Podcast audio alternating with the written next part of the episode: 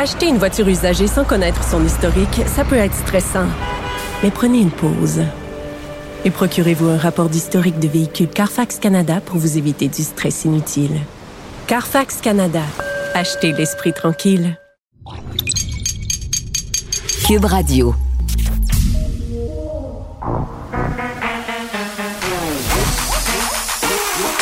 Elle a une opinion sur tous les sujets. Pour elle, toutes les questions peuvent être posées. Geneviève Peterson. Cube, Radio. Salut tout le monde, bienvenue à l'émission. Merci de vous joindre à moi. Quand même, euh, aujourd'hui, les cas de COVID-19 explosent. J'ai fait le saut quand c'est sorti tantôt, 1464 cas. Si je m'abuse, euh, je pense que c'est un record pour ces derniers temps.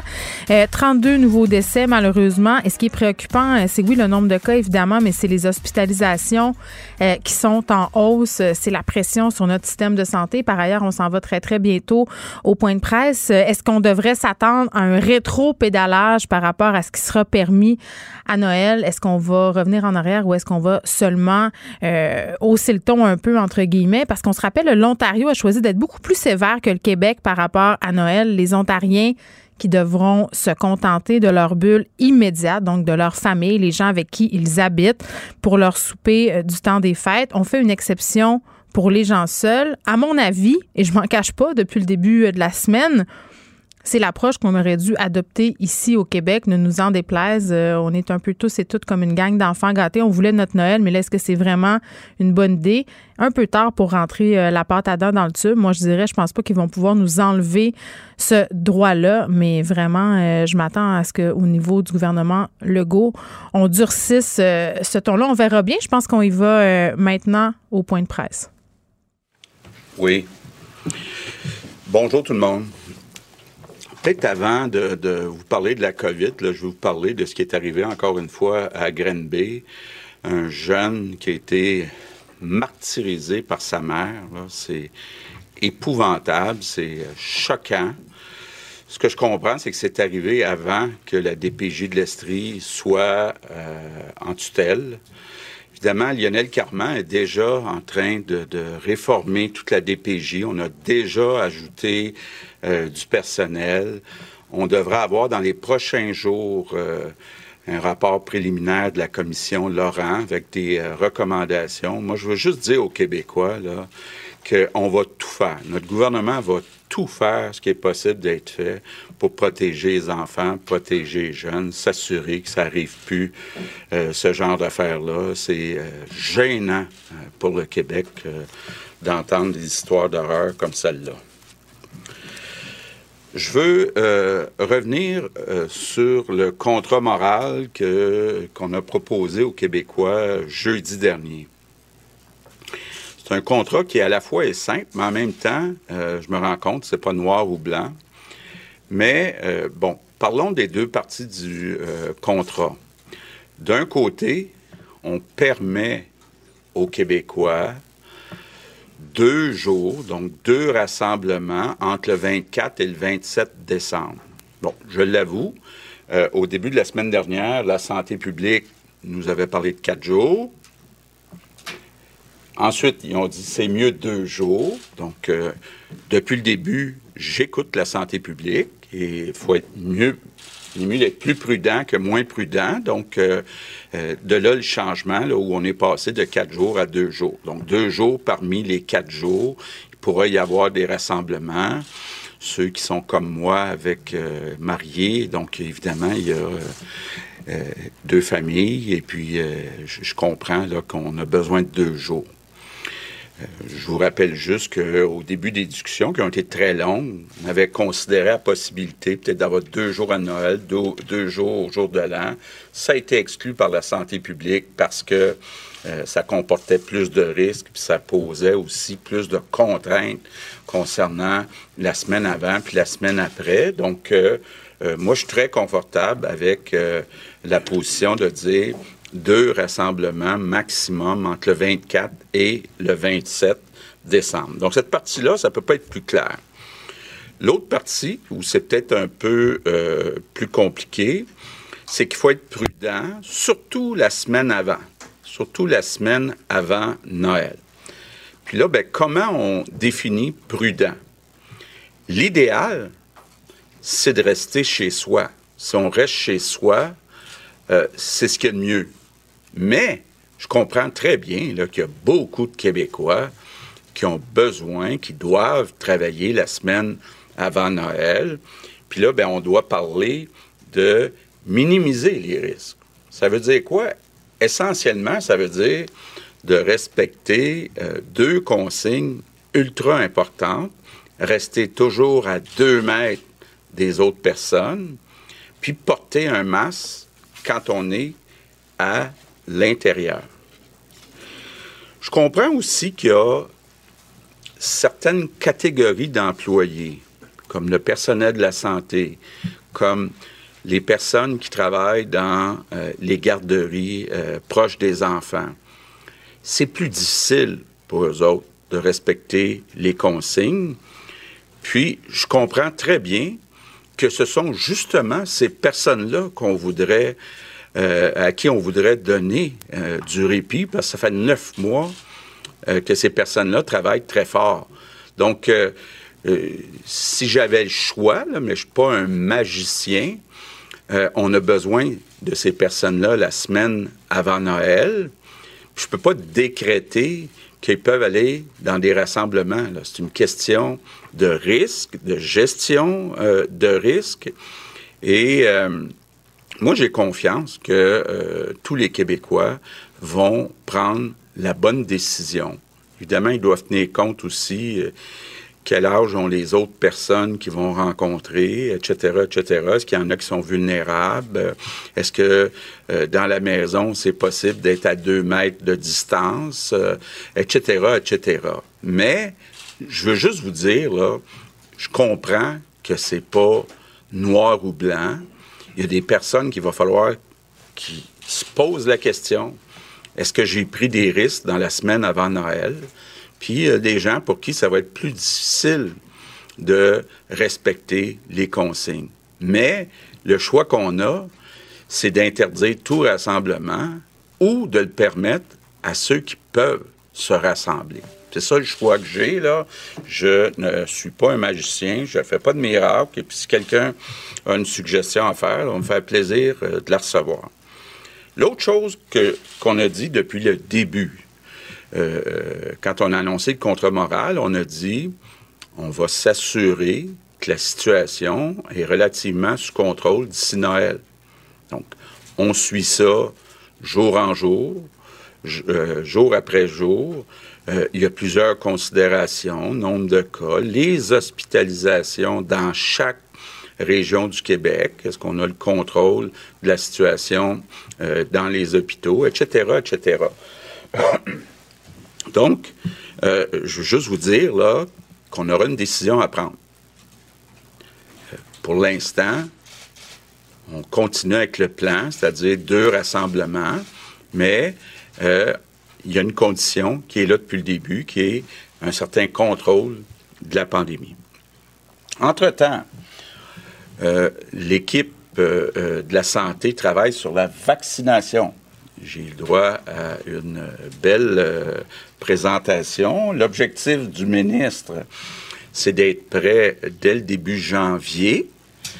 Euh, déjà, on a euh, les listes de priorités, donc par qui on va commencer? On va commencer par les résidents de CHSLD, les travailleurs de la santé, ensuite les personnes plus âgées mais qui habitent ailleurs que dans les CHSLD. Puis il va y avoir un général, c'est M. Jérôme Gagnon, qui n'est pas un gars de l'armée, qui va être assisté du docteur Massé pour tout contrôler avec les CIS et les SUS, l'organisation, puis l'exécution de euh, ce plan. Puis moi, j'ai complètement confiance. Je pense qu'on ne peut pas rêver de quelqu'un de mieux que Christian Dubé pour euh, euh, superviser tout ça. Et la seule chose qu'on attend, puis j'ai un appel téléphonique ce soir avec Justin Trudeau, c'est que le fédéral nous dise quand on va commencer à recevoir les doses, puis combien on va en recevoir par semaine? Parce que c'est important. si on commence à les recevoir le 1er janvier, le 15 janvier, le 1er février, c'est une chose, mais combien on va en recevoir? Bien, selon le nombre qu'on va recevoir par semaine, ça va prendre plus ou moins d'employés pour exécuter, donc pour piquer. Euh, donc, on a effectivement besoin de cette information-là. Je sais que je ne suis pas le seul premier ministre, mais tous les premiers ministres des provinces euh, euh, attendent impatiemment des informations du côté du gouvernement fédéral pour la date du début, puis combien on va recevoir par semaine. Parce que si on en reçoit 200 000 par semaine, c'est pas la même chose que si on en reçoit 500 000 par semaine. Donc, on se comprend tous. Donc, je termine en vous disant, avec la vaccination, l'espoir est là. Mais la bataille n'est pas finie. Il y a encore du monde qui euh, nous tire dessus actuellement pour encore quelques mois. Et c'est important de respecter les consignes. Chaque geste qui est posé par les Québécois pour être plus prudent, c'est un geste qui peut sauver des vies. Pas nécessairement leur propre vie, mais toutes les personnes qui vont être en contact euh, avec cette personne, ben, euh, sont à risque et puis euh, c'est important donc de respecter les consignes, pas relâcher. Même si on est à la fin, là, je reviens sur ce que disait le docteur Fauci la semaine dernière.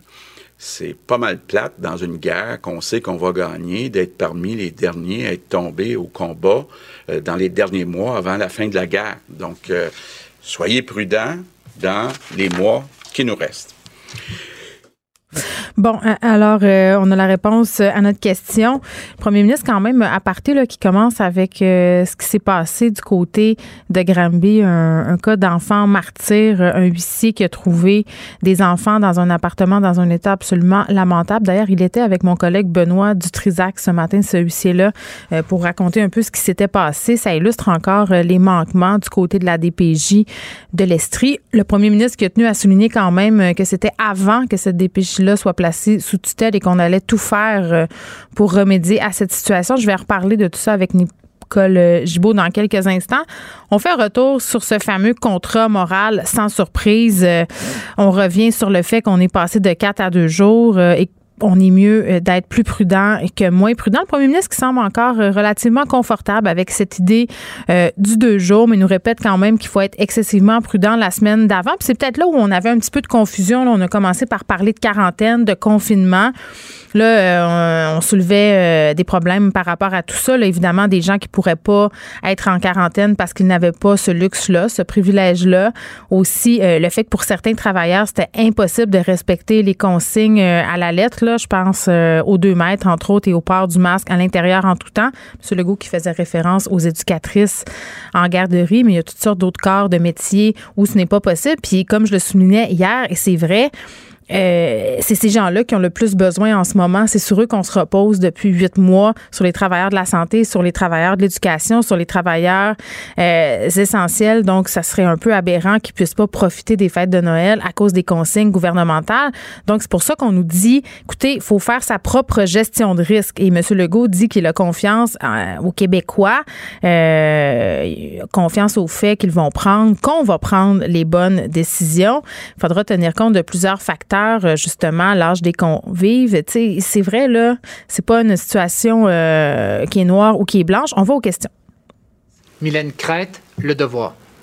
Bonjour. Euh, je voudrais savoir qu'est-ce qui explique les modifications dans, le contrat moral que vous avez proposé aux Québécois entre jeudi dernier et aujourd'hui? Le 4 jours et le 2 jours. Mm-hmm. Ben, ça, se base sur quoi essentiellement?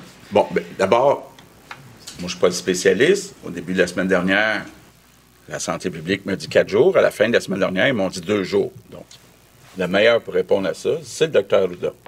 Il faut comprendre que quand on a dit une période de quatre jours euh, autour entre le 24 et le 27, c'était pour permettre ce qu'on appelle de la flexibilité, notamment pour des parents.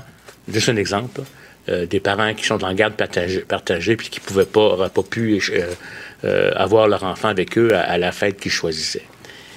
Les gens ont pu interpréter que le 4 jours voulait dire on peut faire des rassemblements autant qu'on veut euh, pendant les quatre jours euh, parce que c'est permis les rassemblements. alors, on est venu repréciser que l'intention était de diminuer au maximum les rassemblements et on est revenu préciser que c'était deux rassemblements qu'on recommandait. Parce qu'avec deux rassemblements, euh, et, là, je parle, quand je parle de deux rassemblements, c'est pas déjeuner, dîner, souper, là, avec un événement comme tel. À ce moment-là, on diminue le risque de, contact parce que certaines personnes étaient parties euh, en, se disant, ben, pendant quatre jours, on peut fêter sans limite. Et, on pense que quand on fait ça, ben, on augmente le risque. Et, comme on vous le dit, on sait qu'il va y avoir des cas qui vont se transmettre. Avec la transmission communautaire, c'est impensable qu'il n'y en aura pas. Mais on essaye de donner des balises pour diminuer au maximum le risque. Quels sont vos indicateurs? Et euh, à partir de quelles euh, limites est-ce que vous pouvez dire ben, on, on, peut aller d'avant, on ne va pas de l'avant? rapidement. On essaye de me faire dire tout le temps un chiffre, puis je vous l'ai dit, j'en ai sorti un même l'autre fois euh, à une question d'un de vos collègues.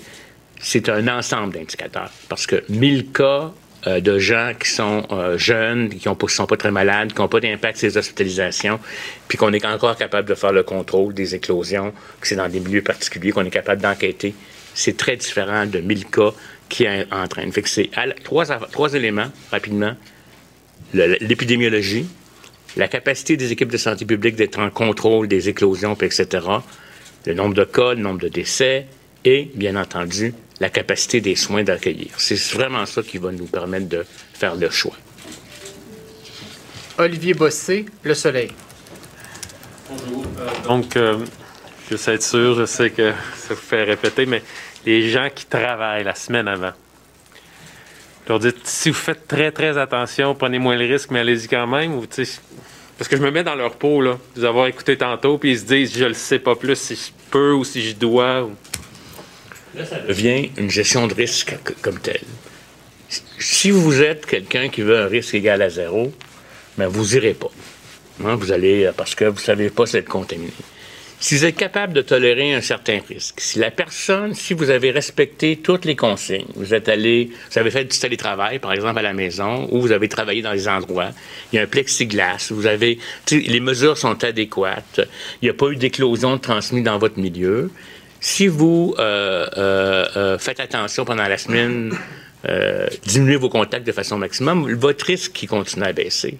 Mais si vous me demandez, est-ce qu'il y a un niveau qui est parfait, c'est difficile à dire. Chaque individu doit regarder ses éléments la personne exposée, la personne âgée qui est là, est-ce qu'elle est très malade? Est-ce que, est-ce que euh, euh, vous allez-vous respecter vraiment les consignes quand vous avez avec elle? Mais ça, c'est, tout un jugement qui, qui est donné. Puis ce qu'on dit aux gens de façon générale, c'est avant les fêtes, diminuer de façon significative. Dans le fond, ça voudrait dire faites que l'essentiel de ce que vous êtes obligé de faire, éviter des contacts pas nécessaires, ça diminue le risque, puis vous allez diminuer le risque, vous allez être moins stressé. Mais ça ne veut pas dire que pendant le rassemblement, vous devez euh, vous coller, euh, euh, rester proche de, moins de deux mètres pendant des heures et des heures. Certes, il y a un repas, mais il y a un management.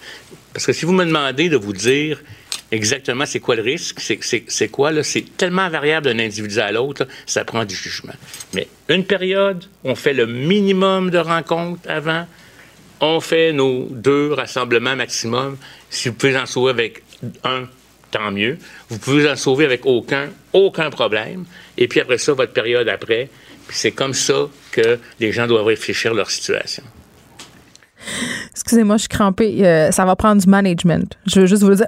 Pour vrai, là, j'aimerais pas ça, euh, être à la place du docteur Arruda et euh, de François Legault, là, parce qu'on essaie de leur faire dire, de leur faire nous donner un scénario très, très précis des choses qu'on peut faire, des choses qu'on peut pas faire, alors que dans le fond, là, ce qu'ils essayent de nous dire par tous les moyens depuis trois jours, c'est arrêtez de charrier, faites pas des sorties inutiles. Si vous voulez avoir un Noël qui a du bon sens puis qu'on veut pas voir le nombre de cas exploser, restez chez vous, allez à l'épicerie, mettez-vous des masques puis des gants. C'est pas compliqué, là. sais, on essaie de, trouver ça compliqué, on essaie de dire que c'est pas clair, mais ce qui est clair, c'est qu'il faut réduire au maximum nos contacts si on veut avoir un Noël, si on veut aller voir nos familles. Et rendu là-bas, euh, c'est pas après moi le déluge, puis on commence à frencher avec tout le monde, puis à faire des sept carrés en postillonnant. C'est pas ça qu'il faut qu'il se passe. Hein? On s'assoit sur notre chaise, on boit notre petite crème de menthe, puis on mange notre tourtière, puis après ça, on remet notre masque. Puis là, la menace plane quand même. Je pense que c'est important de se le dire.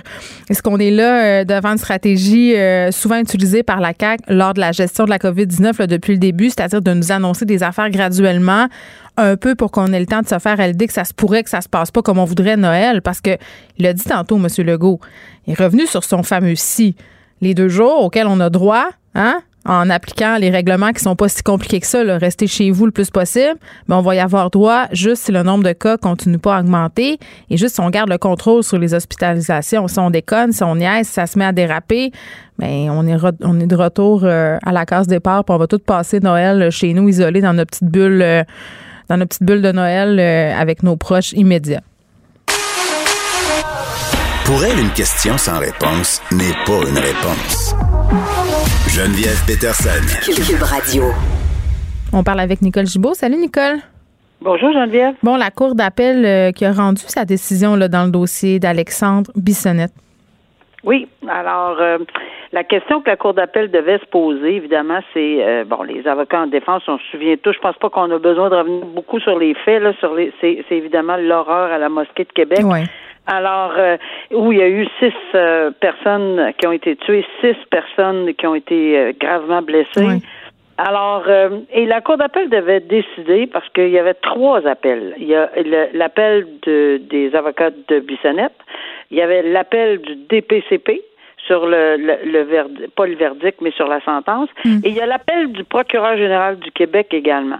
Pour trois raisons différentes, mais la Cour d'appel devait adresser ceci dans un ensemble et dire, bon, est-ce que de un, l'article, parce que on s'entend là que c'est un article du Code criminel qui fait jaser là-dedans. là. C'est le 745.51 là, sur les peines multiples qu'on appelle. Alors, si, si, si je fais un, un petit rappel historique, là, Geneviève, ça va être très, très court. Jusqu'en 1976, pas si loin que ça, là, la peine de mort a été abolie en 1976.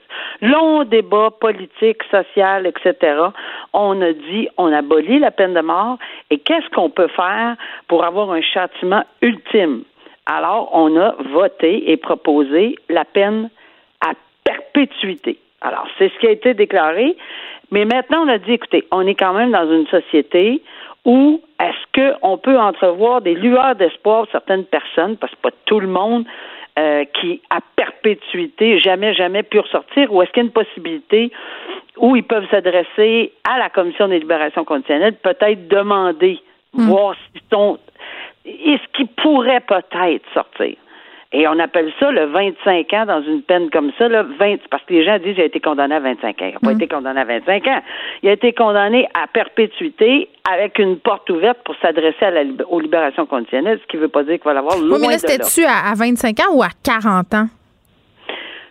Non, c'est- le juge Huot, lui, avait décidé que cette loi-là, le Ouais. 745.51, a dit, écoutez, moi, là, je la trouve inconstitutionnelle, mais au lieu de juste déclarer inconstitutionnel l'article, et qui, par conséquent, faisait qu'il retournait à l'ancienne loi, c'est-à-dire aux, perpétuités et 25 ans minimum, parce que c'est ce qui existait, moi, je vais la réécrire, la loi.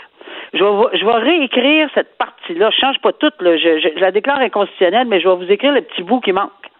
Alors, le juge Huot, je dis ça comme ça, là, le juge Huot avait décidé de réécrire la loi, qui est permis, mais c'est très inusité. Comme on fait pas ça, c'est pas, c'est, pas des cas euh, qu'on voit régulièrement. La Cour d'appel a décidé qu'il avait erré en droit. Il peut pas le faire. C'est le législateur, dans un cas aussi drastique que ça, aussi clair que ça, là, il pouvait la déclarer inconstitutionnelle, la loi, l'article 6 745.51 sur les additionner les, les peines, là, 30 ans, euh, 25 ans, plus 25 ans, plus 25 ans, plus, tu sais, ça faisait 150 pour six morts. Lui a réécrit la loi, le juge Huot, en disant, moi, 25 c'est passé, 50 c'est trop. Je réécris la, je réécris la loi pour lui appliquer un, un 40. Bon, c'est avec tous les facteurs aggravants qu'on qu'on comprend. C'est ça qu'il avait décidé. Donc, En faisant ceci, la Cour d'appel a dit non, ça, vous pouviez pas faire ça. La Cour supérieure, vous pouviez pas réécrire la loi.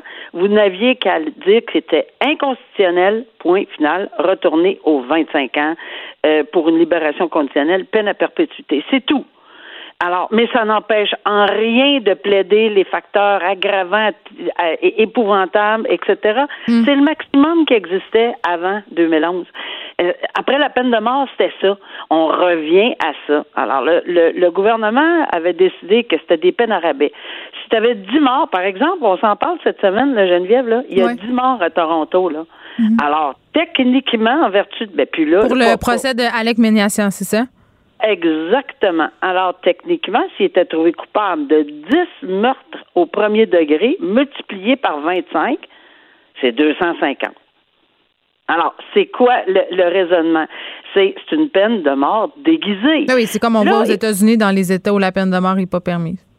Exactement. Alors, Ici au Canada, on s'était, à l'époque, on avait dit non, on n'est pas ce genre de peuple-là, on va pas de 200, 300, 400, c'est pas des sentences de vengeance, il n'y a pas d'horreur pire qu'un meurtre, deux meurtres, trois meurtres, hmm. il n'y en a pas d'horreur pire que ça, ça se calcule pas autant, il n'y a pas de, tu sais, je disais dans un, dans un autre euh, cas, on pourrait dire que ça vaut 3000 ans, ça vaut 350 ans, ça vaut.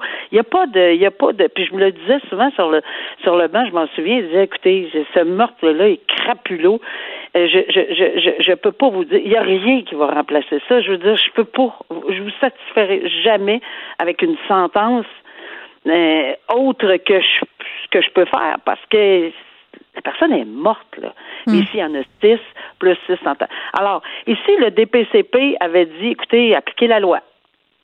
Nous, on calcule pas que vous pouvez appliquer le, le 40 ans, là, appliquer la loi. Le procureur général du Québec avait dit, écoutez, pas une mauvaise idée d'avoir réécrit la loi, ça va éviter de passer par tout le législateur encore, puis l'inconstitutionnalité, puis retourner au Parlement, parce que c'est le Parlement qui légifère, les juges interprètent.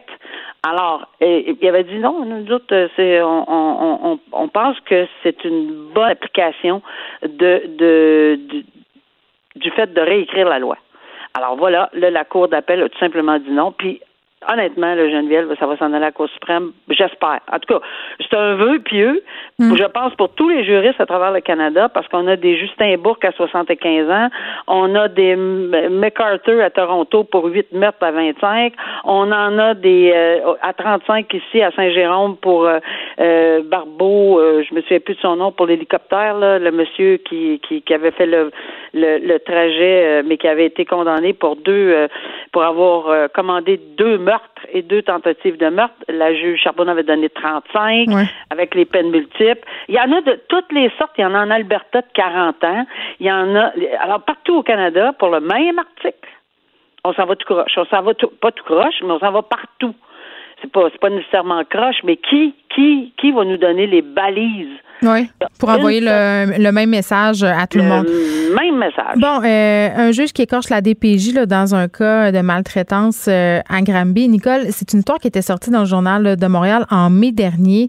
On y est revenu ensemble le 13 novembre suite à la sentence, mais là, on a le jugement du juge justement concernant euh, la DPJ. Puis d'ailleurs, François Legault a ouvert le point de presse tantôt en faisant référence à cette histoire-là. Il a dit c'est gênant, c'est gênant.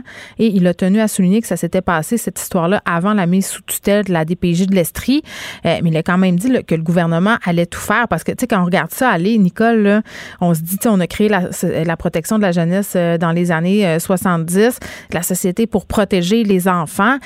puis on a l'impression, avec des histoires comme ça qui se multiplient dans les médias depuis quelques années, que la DPJ souvent fait défaut à la protection de l'enfance. Et là, juste pour ceux qui n'ont pas suivi cette histoire-là, c'est un, jeune homme qui a été retrouvé par un huissier complètement par hasard. Le gars cogne à la porte d'une résidence pour non-paiement de loyer, donc avec un avis d'éviction de la régie du logement retrouve euh, un garçon de 17 ans dans un état de dénutrition avancée. Nicole, il a dit qu'il avait l'air de sortir d'un camp de concentration. Deux autres enfants étaient dans l'appartement, des bambins, là, deux, trois ans. Un dans un parc avec la couche pleine, un autre euh, euh, laissé à lui-même. et là, évidemment, cet enfant-là, ce qu'on dit, l'adolescent de 17 ans qui semblait être en charge de tout ce beau monde-là, on ne sait pas était où la mère à ce moment-là. S'il n'avait pas été retrouvé par le huissier, les pédiatres ont dit qu'il serait probablement mort la mère, euh, quand même, qui est revenue dans le cadre de, bon, de la procédure et qui a dit euh, quand les policiers sont partis, quand les gens de la DPJ sont partis avec ses enfants, de mentir à la police, de dire qu'ils s'était fait des bleus et tout ça en jouant. Une histoire, pour vrai c'est une histoire d'horreur. Ça nous rappelle celle de la jeune fille de Granby qui a malheureusement trouvé la mort euh, sous les coups de ses parents et de sa belle-mère, son père. Là, dans ce cas-là, ce garçon-là était chanceux dans sa malchance. Oui, puis euh, il est chanceux d'avoir survécu. Honnêtement, là, euh, très, très chanceux. Évidemment, il y a de graves séquelles, on, on, on, le mm. comprend. C'est tellement euh, une histoire horreur, puis c'est dichotomique d'entendre protection de la jeune, une loi pour la protection de la jeunesse. Des dizaines de signalements, plein, plein de signalements. plein de signalements. Et, et le juge a pas ménagé ses mots là, quand il a dit, là, regarde, ça n'a aucun sens d'avoir fermé un dossier après dix signalements. Mm-hmm. Ferme un dossier après dix signalements. Il y a quelqu'un qui va devoir répondre à tout ceci. Et je suis entièrement d'accord avec le gouvernement, avec euh, les propos que tu, tu, tu me dis que M. Legault avait eu là. Mm-hmm. Euh, c'est gênant. C'est gênant. J'ai deux mains dans le visage, puis la tête qui branle en disant non, mais ça se peut pas. Et oui, c'est vrai que c'est peut-être avant l'autre, euh, mais mais mais déjà, déjà, c'était c'était trop avec la petite fille martyre. Et là, on entend parler d'un autre cas, puis je sais pertinemment qu'il y en a d'autres euh, qui sont dans le tordeur, malheureusement. Et euh, bon, on pourra blâmer tout euh, le système, etc., etc. Mais là, il est vraiment temps. Moi, j'ai tellement hâte que le, le mois arrive là, où on va donner les recommandations dans, dans la commission. Mais ça s'en vient, c'est ce que dit le premier ministre. tu sais, euh, c'est, c'est, c'est, ça aurait été... En tout cas, personnellement, je, je pense qu'on a tous tellement, tellement, tellement hâte, surtout quand on lit ça, là, euh, parce que, je veux dire, on veut vraiment être capable de mettre en place euh, quelque chose de tangible, tu sais, que pas, pas pour dans deux, trois mois, dans deux heures. Euh, on souhaite vraiment, là, il n'y a pas plus vulnérable qu'un enfant, puis ici, bien évidemment, on l'a réduit, on l'a réduit à c'est effrayant. Ben, on traite mieux les chiens. On traite mieux les chiens. On l'a traité euh, moins bien qu'un animal. Et j'ai envie de dire, pour euh, une petite fille de Granby, pour ce jeune homme-là qui a été retrouvé avec ses deux autres frères, je pense que c'est deux, deux petits garçons, il y en a combien d'autres qui attendent? Il y en a combien d'autres qui sont gardés dans des conditions inhumaines, puis que personne parle, personne ne dit rien, personne n'est au courant? Encore une fois, euh, Geneviève, on, va, on va lancer un message. S'il vous plaît, si vous avez vu, entendu parler, vous êtes mieux dénoncer, faites-le anonymement, faites n'importe quoi. Mais les gens ont peur. Les gens ont peur de dénoncer à cause d'un reportage qu'il y avait eu il y a quelques années, là, les parents qui étaient, semble-t-il, prisonniers de l'engrenage de la DPJ qui s'étaient fait accuser de maltraitance. Ça, ça a causé beaucoup de tort à la DPJ, ce reportage parce que les gens euh, se sont dit, ben là, si je le dénonce puis que c'est pas vrai, d'un coup, ils se font enlever leurs enfants. Alors, ils ont le choix d'avoir des peurs puis d'avoir des d'avoir une constatation que peut-être qu'ils auraient pu l'éviter. Alors, c'est quoi qu'on prend là? Ben, pour moi, le choix est clair. moi, j'aime mieux dénoncer pour rien. Ah, ben voilà. ben, je pense je pense qu'on n'a pas d'équivoque là. je pense que les gens, là, vraiment, là, dénoncer, il va y avoir une enquête, euh, vous n'êtes pas obligé de donner vos noms, etc. Regardez, là, ça n'a pas d'allure. Il faut qu'on on, lève les drapeaux à l'école, les médecins, euh, les médecins sont obligés, évidemment. il faut que le filet social il soit reprisé, là. Vraiment, là, parce qu'il est tout troué. Il y a, tout des, plein de trous. On se reparle demain. Nicole, merci. merci. Au revoir. Acheter une voiture usagée sans connaître son historique, ça peut être stressant. Mais prenez une pause. Et procurez-vous un rapport d'historique de véhicule Carfax Canada pour vous éviter du stress inutile. Carfax Canada. Achetez l'esprit tranquille. Pour elle, une question sans réponse n'est pas une réponse. Geneviève Peterson. Cube Radio. On parle de l'importance de sensibiliser les jeunes pour prévenir l'exploitation euh, sexuelle, notamment par l'entreprise, euh, par l'entreprise, par voyons l'entremise, pardon, des réseaux sociaux comme TikTok et Instagram. On est avec Tania Brunel, qui est intervenante, coordonnatrice du projet Sans proxénète ni exploitation de la maison quelque part. Madame Brunel, bonjour. Bonjour. Bon, vous euh, vous avez fait produire deux capsules, euh, bon choc, euh, qui bon essaient de montrer comment, si on veut, les recruteurs s'y prennent pour attirer, si on veut, les jeunes filles dans leur filet. On voit aussi comment ça fonctionne avec les clients, comment ces jeunes filles-là se font abuser. Et, euh, mais tout d'abord, j'aimerais qu'on se demande, est-ce que l'exploitation sexuelle chez les jeunes filles, parce qu'on en parle euh, vraiment beaucoup depuis notamment la série Fugueuse, là, moi j'ai l'impression qu'on a tenté de faire euh, d'autres approches, d'être plus créatif, d'en parler davantage. C'est un sujet qui est devenu sur la place publique. j'ai l'impression aussi qu'au niveau gouvernemental, il y avait une espèce de, de volonté d'en de, d'en faire plus sur ce dossier-là. Mais malgré tout ça, est-ce que le phénomène est en hausse? Euh, Est-ce que le phénomène est en hausse? Je pense pas qu'on peut dire que le phénomène est en hausse. Il est très Mm. présent dans l'agglomération Longueuil. Ouais. Euh, grandissant peut-être parce que les gens s'en rendent plus compte, effectivement. Euh, moi, je traite la problématique là, depuis 2010 à la maison quelque part, puis ici depuis 2000 euh, sur le territoire de Longueuil, là, qu'on Mm. qu'on connaît cette problématique-là de plus en plus euh, au niveau euh, de l'exploitation sexuelle des mineurs. C'est sûr que le recrutement, les techniques, euh, il y a certaines choses qui changent, mais reste que c'est encore très présent. Puis si on dit qu'il y a environ une centaine de filles chaque année sur le territoire, ben ça c'est c'est un peu la pointe de l'iceberg. C'est comme dans n'importe quelle statistique, on ne sait pas toujours euh, le, nombre total, mais c'est présent puis c'est inquiétant, ça c'est certain. Puis vous voulez dire, Madame Brunel, que vous aidez environ euh, une centaine de jeunes filles par année euh, à la maison quelque part? Moi, je rencontre pas une centaine de jeunes filles euh, par année. Je pense pas que j'aurais euh, le temps euh, Ben, pour ça. faire ça. Mais euh, j'ai au moins une quinzaine de jeunes filles que j'accompagne par année. Euh, puis mes partenaires et mes collègues euh, au niveau de l'hébergement, au niveau des cavacs et tout ça, ça va de 30 filles en montant, ça c'est sûr.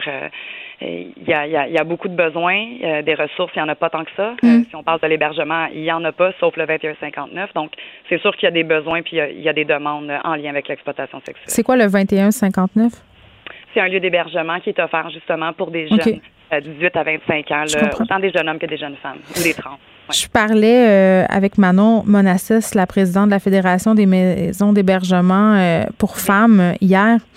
Puis on, on discutait ensemble de l'effet de la pandémie sur euh, le fait d'avoir de la difficulté à trouver des ressources. Est-ce que la pandémie rend plus difficile pour les jeunes filles justement de se tourner vers vous, de demander de l'aide? Mais c'est sûr qu'elles sont plus euh, confinées, plus isolées, plus seules. Donc, les parents continuent de travailler, les, les jeunes restent à la maison. Euh, mais nous, on a vraiment fait beaucoup de messages sur les réseaux sociaux, sur nos sites Internet. Euh, mes jeunes que j'ai en suivi ont mon numéro de cellulaire, donc ils savent qu'ils peuvent me contacter euh, à n'importe quel moment là, en cas d'urgence. Fait qu'on a essayé vraiment d'être le plus présent possible durant la première vague et encore aujourd'hui. Donc, oui, les ressources, il y en a certaines qui ont fermé ou qui offrent moins de services euh, en présentiel, si on veut, mais le support téléphonique est toujours là. Puis, quand on a des situations d'exploitation sexuelle, surtout de mineurs, ben, Mm. les équipes vont se mobiliser sur le terrain, puis on va trouver des ressources d'hébergement médical, sanitaire euh, et tout ça pour euh, les jeunes, ça c'est sûr. Bon, euh, tantôt, on se parlait brièvement des méthodes de recrutement. Là, on peut bien le voir euh, dans une des capsules euh, des témoignages de jeunes filles où on dit euh, je me tenais avec une gang de monde. À un moment donné, euh, j'ai commencé à sortir avec un gars. Il me faisait sentir comme une reine. Tu sais, on parle d'auto de luxe, de vêtements, euh, de l'emprise. Dans ma tête, ça, c'est un peu le scénario type.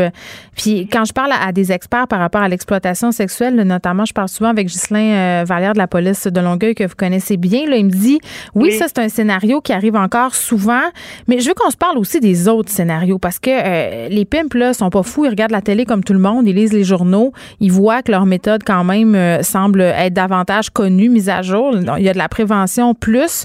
Euh, Qu'est-ce que vous remarquez au niveau du recrutement? Comment ça se transforme?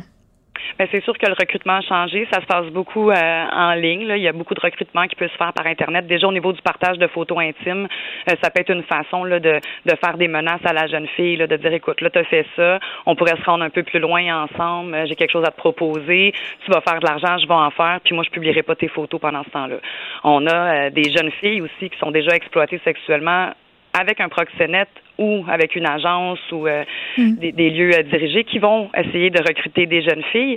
Puis malheureusement, on a des jeunes filles euh, aventurières, indépendantes qu'on va appeler, qui vont essayer d'aller vers ce domaine-là, mais rapidement, elles vont se faire repérer par un proxénète ou par un, un, un, client abuseur ou par quelqu'un qui a vu une opportunité. Elle s'affiche comme, comme une indépendante, entre guillemets? Oui, si on veut. Euh, elles vont y aller de façon volontaire. Mais rendu là, le volontaire n'existera plus parce qu'il y a quelqu'un qui va l'entourer rapidement puis qui va lui dire écoute, pour ta protection, t'es mieux de travailler pour moi. Moi, je vais t'emmener à quelque part où tu vas faire vraiment plus d'argent. Hey, t'es mineur, tu peux pas rester ici. Si tu te fais prendre, euh, tu vas retourner au centre jeunesse ou tes parents. Il y a vraiment, il y a un scénario de recrutement pour chaque fille qu'ils vont tenter de recruter. Ils vont vraiment à la pêche. Euh, euh, une fille vulnérable, c'est pas écrit dans son visage qu'elle l'est. On a parlé longtemps des filles de centre jeunesse, des fugueuses. Oui, c'est des jeunes qui peuvent être plus à risque, mais la jeune fille qui, qui est bien financièrement, qui a des bons parents, mais qui sont peut-être moins présents à la maison, a des carences à combler elle aussi. Donc, c'est vraiment euh, c'est un, un, un, tout. C'est, plusieurs caractéristiques, plusieurs comportements, plusieurs attitudes que tu peux dire. là, finalement, euh, je pense que tu es en train de tomber dans quelque chose d'un peu plus intense que ce que tu pensais. Là. Donc, euh, tu sais, oui, les cadeaux de luxe, les sorties, de désensibiliser les filles, c'est encore quelque chose qui est présent puis qui existe.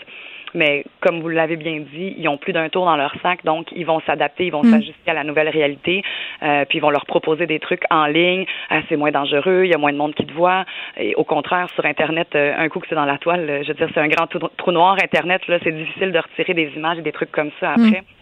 Donc, euh, c'est ça, tu sais, la prévention, la sensibilisation puis l'éducation, là, c'est vraiment très, très, très important. Déjà pour que nos jeunes sachent à quoi s'attendre lorsqu'ils se font demander des photos, des rencontres avec les nouveaux sites, là, Omegle, que tu peux rentrer, tu parles avec des étrangers comme ça. Euh, oui, puis je lisais aussi euh, par rapport à la plateforme OnlyFans, qui est la plateforme privée d'Instagram où beaucoup s'affichent dans leur plus simple appareil pour faire de l'argent. Ça, c'est une chose. Mais moi, ce qu'on me dit, en fait, c'est que pour recruter des jeunes filles, souvent, euh, les proxénètes passaient par d'autres femmes, d'autres jeunes femmes, de façon à ce qu'elles se méfient encore, encore moins. Ben oui, c'est sûr, parce que si une jeune fille tu trouves qu'elle a l'air bien, elle a l'air heureuse, elle fait de l'argent, elle est bien habillée, ça n'a pas l'air si pire que ça, tout le monde le fait. Si c'est une jeune femme qui te parle de ça, ça se peut que tu n'aies plus envie facilement d'entrer dans ce milieu-là. Euh, ça peut être des femmes qui se font passer aussi pour des, des, agences de recrutement au niveau euh, du mannequinat, au niveau des, des photos. Il y a des groupes de musique. Dans l'agglomération Longueuil, on a besoin de figurants. C'est la bonne vieille cassette, c'est juste que ça a changé de médium. Ça a changé de médium, mais c'est encore très présent. Puis eux, ils vont s'adapter plus que nous, on s'adapte puis on s'ajuste, eux aussi, ils ont déjà de l'avance sur nous. Donc, euh, ouais. Vous parliez tantôt, euh, Madame Brunel, des centres jeunesse, parce qu'il y a eu cette série de reportages justement sur le mhm. centre jeunesse de Laval où il y avait plusieurs fugueuses qui avaient qui s'étaient fait embarquer. ouais. Euh, est-ce qu'il y a des milieux autres que les centres jeunesse, parce que c'est un peu le cliché là, où les jeunes filles risquent davantage de se faire recruter? Ben, c'est sûr que ces gars-là vont se présenter dans les écoles. Des fois, il y a des proxénètes là, euh, dans les écoles secondaires. Euh, des fois, c'est des, jeunes hommes là, qui ont qui ont 19, 20, 21 ans. Ils vont venir sur leur dîner autour du terrain de l'école. Un, peu moins euh, pendant l'hiver, mais au mois de mars, avril, tout dégèle. Donc, eux aussi dégèlent, puis ils vont écouter de la musique dans les cours d'école, vont inviter les jeunes à dîner, ils vont leur demander va pas à ta période cet après-midi, on va aller se promener à Montréal.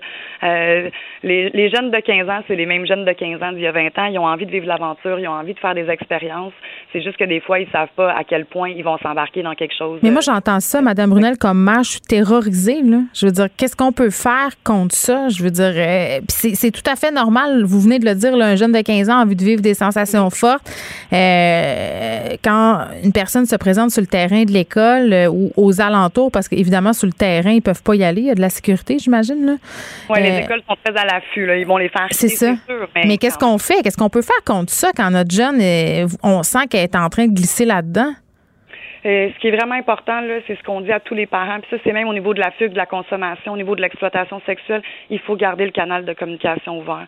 Il faut pas juger notre jeune. Il faut l'écouter. Il faut, faut pas essayer de comprendre. Le jeune, il comprend même pas dans ce qui est pris. Il mm. sait même pas qu'il est exploité. Il faut s'entourer de professionnels, donc aller chercher de l'aide. Le jeune veut pas d'aide. Moi, en tant que parent, j'ai besoin de me faire épauler, supporter. Euh, puis garder la communication, c'est vraiment important. Puis que le jeune sache que peu importe à l'heure où il va venir cogner à la porte, le parent va lui ouvrir euh, dans le non-jugement. Puis après, on essaiera de voir le comment du pourquoi. Mais la sécurité du jeune est importante. Donc, en tant que parent, on peut nommer à notre enfant qu'on est inquiet en lien avec ses nouvelles fréquentations. Je trouve qu'il garde beaucoup ton chum. Je trouve qu'il a l'air vraiment plus vieux. Tu as vraiment changé. Tu consommes plus. On peut semer le doute dans la tête de nos jeunes. Il est vraiment gentil avec toi, ce gars-là? Mais la communication, là, c'est vraiment important. Puis surtout pas leur dire euh, je l'aime pas, ton chum, tes nouveaux amis, je les aime pas, parce que c'est sûr que le lien va se couper rapidement. Euh, donc, euh, oui, parce qu'à l'adolescence, c'est ce qui est le plus important. Oui, oui, dans toutes les petites problématiques d'ado, euh, l'important là, c'est, de garder euh, la communication ouverte, puis mm. euh, le plus possible dans le non-jugement, puis d'aller chercher de l'aide, de s'épauler avec les intervenants, puis les ressources.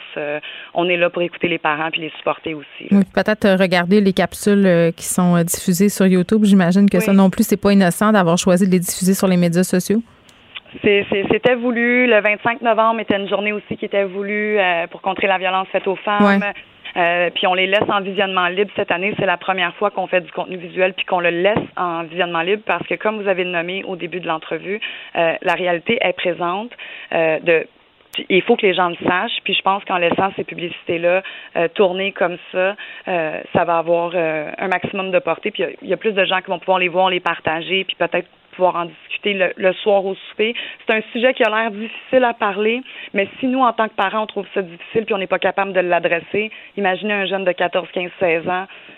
Hein, si, on, si nous, on n'est pas à l'aise, comment lui peut en parler? Donc, montrons-nous ouverts, montrons-nous tolérants, puis euh, entourons-nous de, des bonnes personnes. Tania Brunel, merci. Tania Brunel, qui est intervenante, coordonnatrice du projet Sans proxénète ni exploitation de la maison. Euh, quelque part, on vous rappelle qu'il y a deux capsules euh, qui sont diffusées actuellement sur les médias sociaux. Vous pouvez aller voir sur YouTube. Ça explique vraiment bien le processus de recrutement euh, quand des gens ciblent des jeunes femmes pour les exploiter sexuellement. Il y a aussi une capsule sur les ressources disponibles. Acheter une voiture usagée, ça peut être stressant, mais prenez une grande respiration.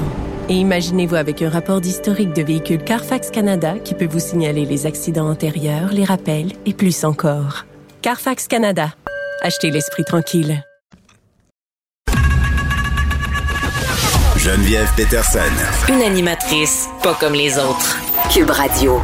Bon, on va se poser euh, des questions sur Noël sans grande surprise avec les cas euh, quotidiens qui sont au plus haut. Aujourd'hui, on est avec Dr Nathalie Granvaux, présidente de l'Association canadienne de virologie. Docteur Granvaux, bonjour. Bonjour, Madame Peterson. Est-ce que vous êtes tannée quand on se parle de Noël? Pas tannée, inquiète, pas tannée. Vous êtes inquiète? je pense qu'il faut suis plutôt inquiète que euh, je pense qu'il faut continuer d'expliquer. Euh, c'est même si on se répète et puis c'est vrai que mm. euh, on a tendance à se répéter beaucoup, mais je pense qu'il est important d'expliquer des choses essentielles si on ne veut pas se retrouver avec avec beaucoup de problèmes après cette période-là. Oui, c'est vrai parce que tantôt on revenait au point de presse sur la complexité peut-être un peu trop des explications. Moi, je dis en même temps c'est pas si compliqué ce qu'on nous demande. On nous demande de réduire les contacts au maximum si on veut voir nos familles, euh, de réduire nos contacts une semaine avant. Euh, là, aujourd'hui, on est à 1464 cas, docteur Granvaux. Euh, on est autour du 1000 et ça fait quand même plusieurs jours, mais on se prépare quand même à Noël. On se prépare à voir nos proches, du moins pour ceux qui vont prendre cette décision-là, parce que je veux rappeler aux gens qu'on est libre de prendre nos décisions. Est-ce que selon vous, de, de persister au niveau du gouvernement à dire on vous les donne quand même ces deux jours est-ce que c'est une bonne idée selon vous? Mais ben, écoutez, dans la finalité, je pense pas que ce soit aussi simple d'y répondre parce que euh, il y, a deux, y a deux éléments. Euh, je suis tout à fait d'accord avec vous. Je pense que chacun est, est, est capable de prendre euh, ses décisions. C'est pas parce que le gouvernement autorise des choses qu'on est obligé de le faire aussi. Puis on l'a vu avec l'Halloween. Réfléchir exactement aux conséquences que ça peut avoir sur nos proches. On vit tous des réalités différentes avec des des possibilités de s'isoler aussi avant Noël qui sont différentes, hein, dépendant dans quel milieu on travaille. On peut pas forcément s'isoler le temps requis pour pouvoir faire des rencontres sécuritaires par la suite.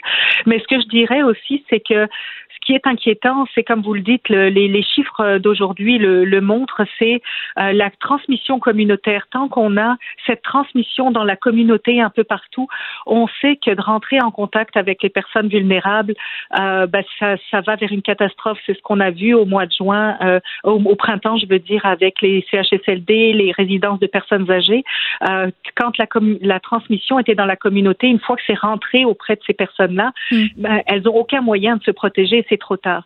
Puis là, on voit aussi que en dehors du chiffre de 1400, là, si on regarde un petit peu plus en détail, euh, les, la transmission est communautaire, mais les cas de euh, sont aussi euh, de de comment dire de décès en fait sont chez les personnes âgées, les personnes en, en résidence. Euh, donc il faut euh, les fameuses RPA. en compte. Oui, tout à fait, dans les RPA. Et donc, du coup, euh, euh, tant que notre transmission communautaire ne diminuera pas, on va mettre ces personnes-là en danger en, en, en les rencontrant. et, Ben oui, c'est ça, euh, docteur Granvaux. Là, je fais un peu de pouce euh, sur votre idée parce qu'il a été questionné tantôt par rapport aux chiffres, le docteur Arruda, et il a tenu quand même à préciser parce qu'on on est beaucoup, on met beaucoup d'emphase sur le 1000 cas, plus de 1000 cas, plus de 1000 cas. Euh, on se rappelle là, au printemps passé, au plus fort de la vague, on était bien au-delà de ça, mais là quand même, ça frappe l'imaginaire qu'on s'y maintienne malgré tout, jour après jour. Euh, c'est un paramètre parmi tant d'autres. C'est ce qu'il a dit le docteur Arruda. Il faut considérer euh, ces cas-là. Est-ce que c'est chez les jeunes? Est-ce que c'est chez des personnes âgées? Est-ce que ça touche les personnes à risque, comme vous venez de le dire? C'est pas si simple que ça, que de dire on est au- au-delà de 1000 cas, puis on- à cause de ça, on devrait tout annuler. Tout à fait. Moi, le nombre de cas, euh, c'est toujours relatif. C'est relatif au nombre de tests qui sont faits aussi. En ce moment, teste est beaucoup. à un peu plus, de- on teste beaucoup, mais on est à peu près à 5% de positifs, de, de, de tests qui ressortent positifs parmi tous ceux qu'on teste. Ça, c'est beaucoup ou c'est pas euh, beaucoup? Ben, c'est quand même beaucoup pour se permettre de faire Noël. Dans l'absolu, euh, on sait qu'on on, on diagnostique quand même suffisamment. Quand on est à 5% On sait qu'on on, on attrape euh, une bonne partie des cas, pas tous, mais euh, on est, euh, ça, c'est quand même beaucoup trop pour pouvoir se permettre de relâcher les efforts qui sont faits depuis déjà longtemps. Il faut rappeler quand même que ça fait euh, Mm. euh, plus presque presque deux mois maintenant qu'on est en, en semi confinement euh, avec des règles à respecter pour euh, pour limiter. Mais on se rend compte, vous, le- vous l'avez dit, on se rend compte que les cas diminuent pas. On est on n'est pas à un chiffre euh, en nombre de cas qui est extraordinaire par rapport à ce qu'on a vécu au printemps. Comme cet été, par moins. exemple. Cet été, on a eu une espèce de, de trêve. Euh, Puis, on parle des morts, mais on parle pas de l'économie non plus. Il y a des commerces en ce moment euh, qui sont à l'agonie. Tu sais, relâcher les mesures, ça veut dire plus de cas, ça veut dire plus longtemps. Vous, si vous étiez assise dans la chaise du docteur Arruda, Madame Granvaux, est-ce que est-ce qu'il y aurait un Noël ou il y en aurait pas? Ben, premièrement, je, tiens à dire que j'aimerais vraiment pas être dans ces chaussures. Ça, je pense qu'on s'entend, on s'entend tout le monde Ouais, là-dessus. euh, je pense que vraiment, euh, je pense que faut, j'ai, même si c'est compliqué, je pense qu'il faut avoir un peu d'empathie pour toutes les personnes qui doivent prendre des décisions. C'est vraiment complexe. Euh, mais après ça, moi, je, mo- moi, je le ferai pas. Je me, je me dis que, je me dis qu'on peut, en tant que société et en tant que effort de solidarité les uns vers les autres, euh, se passer du, de Noël en tant que tel.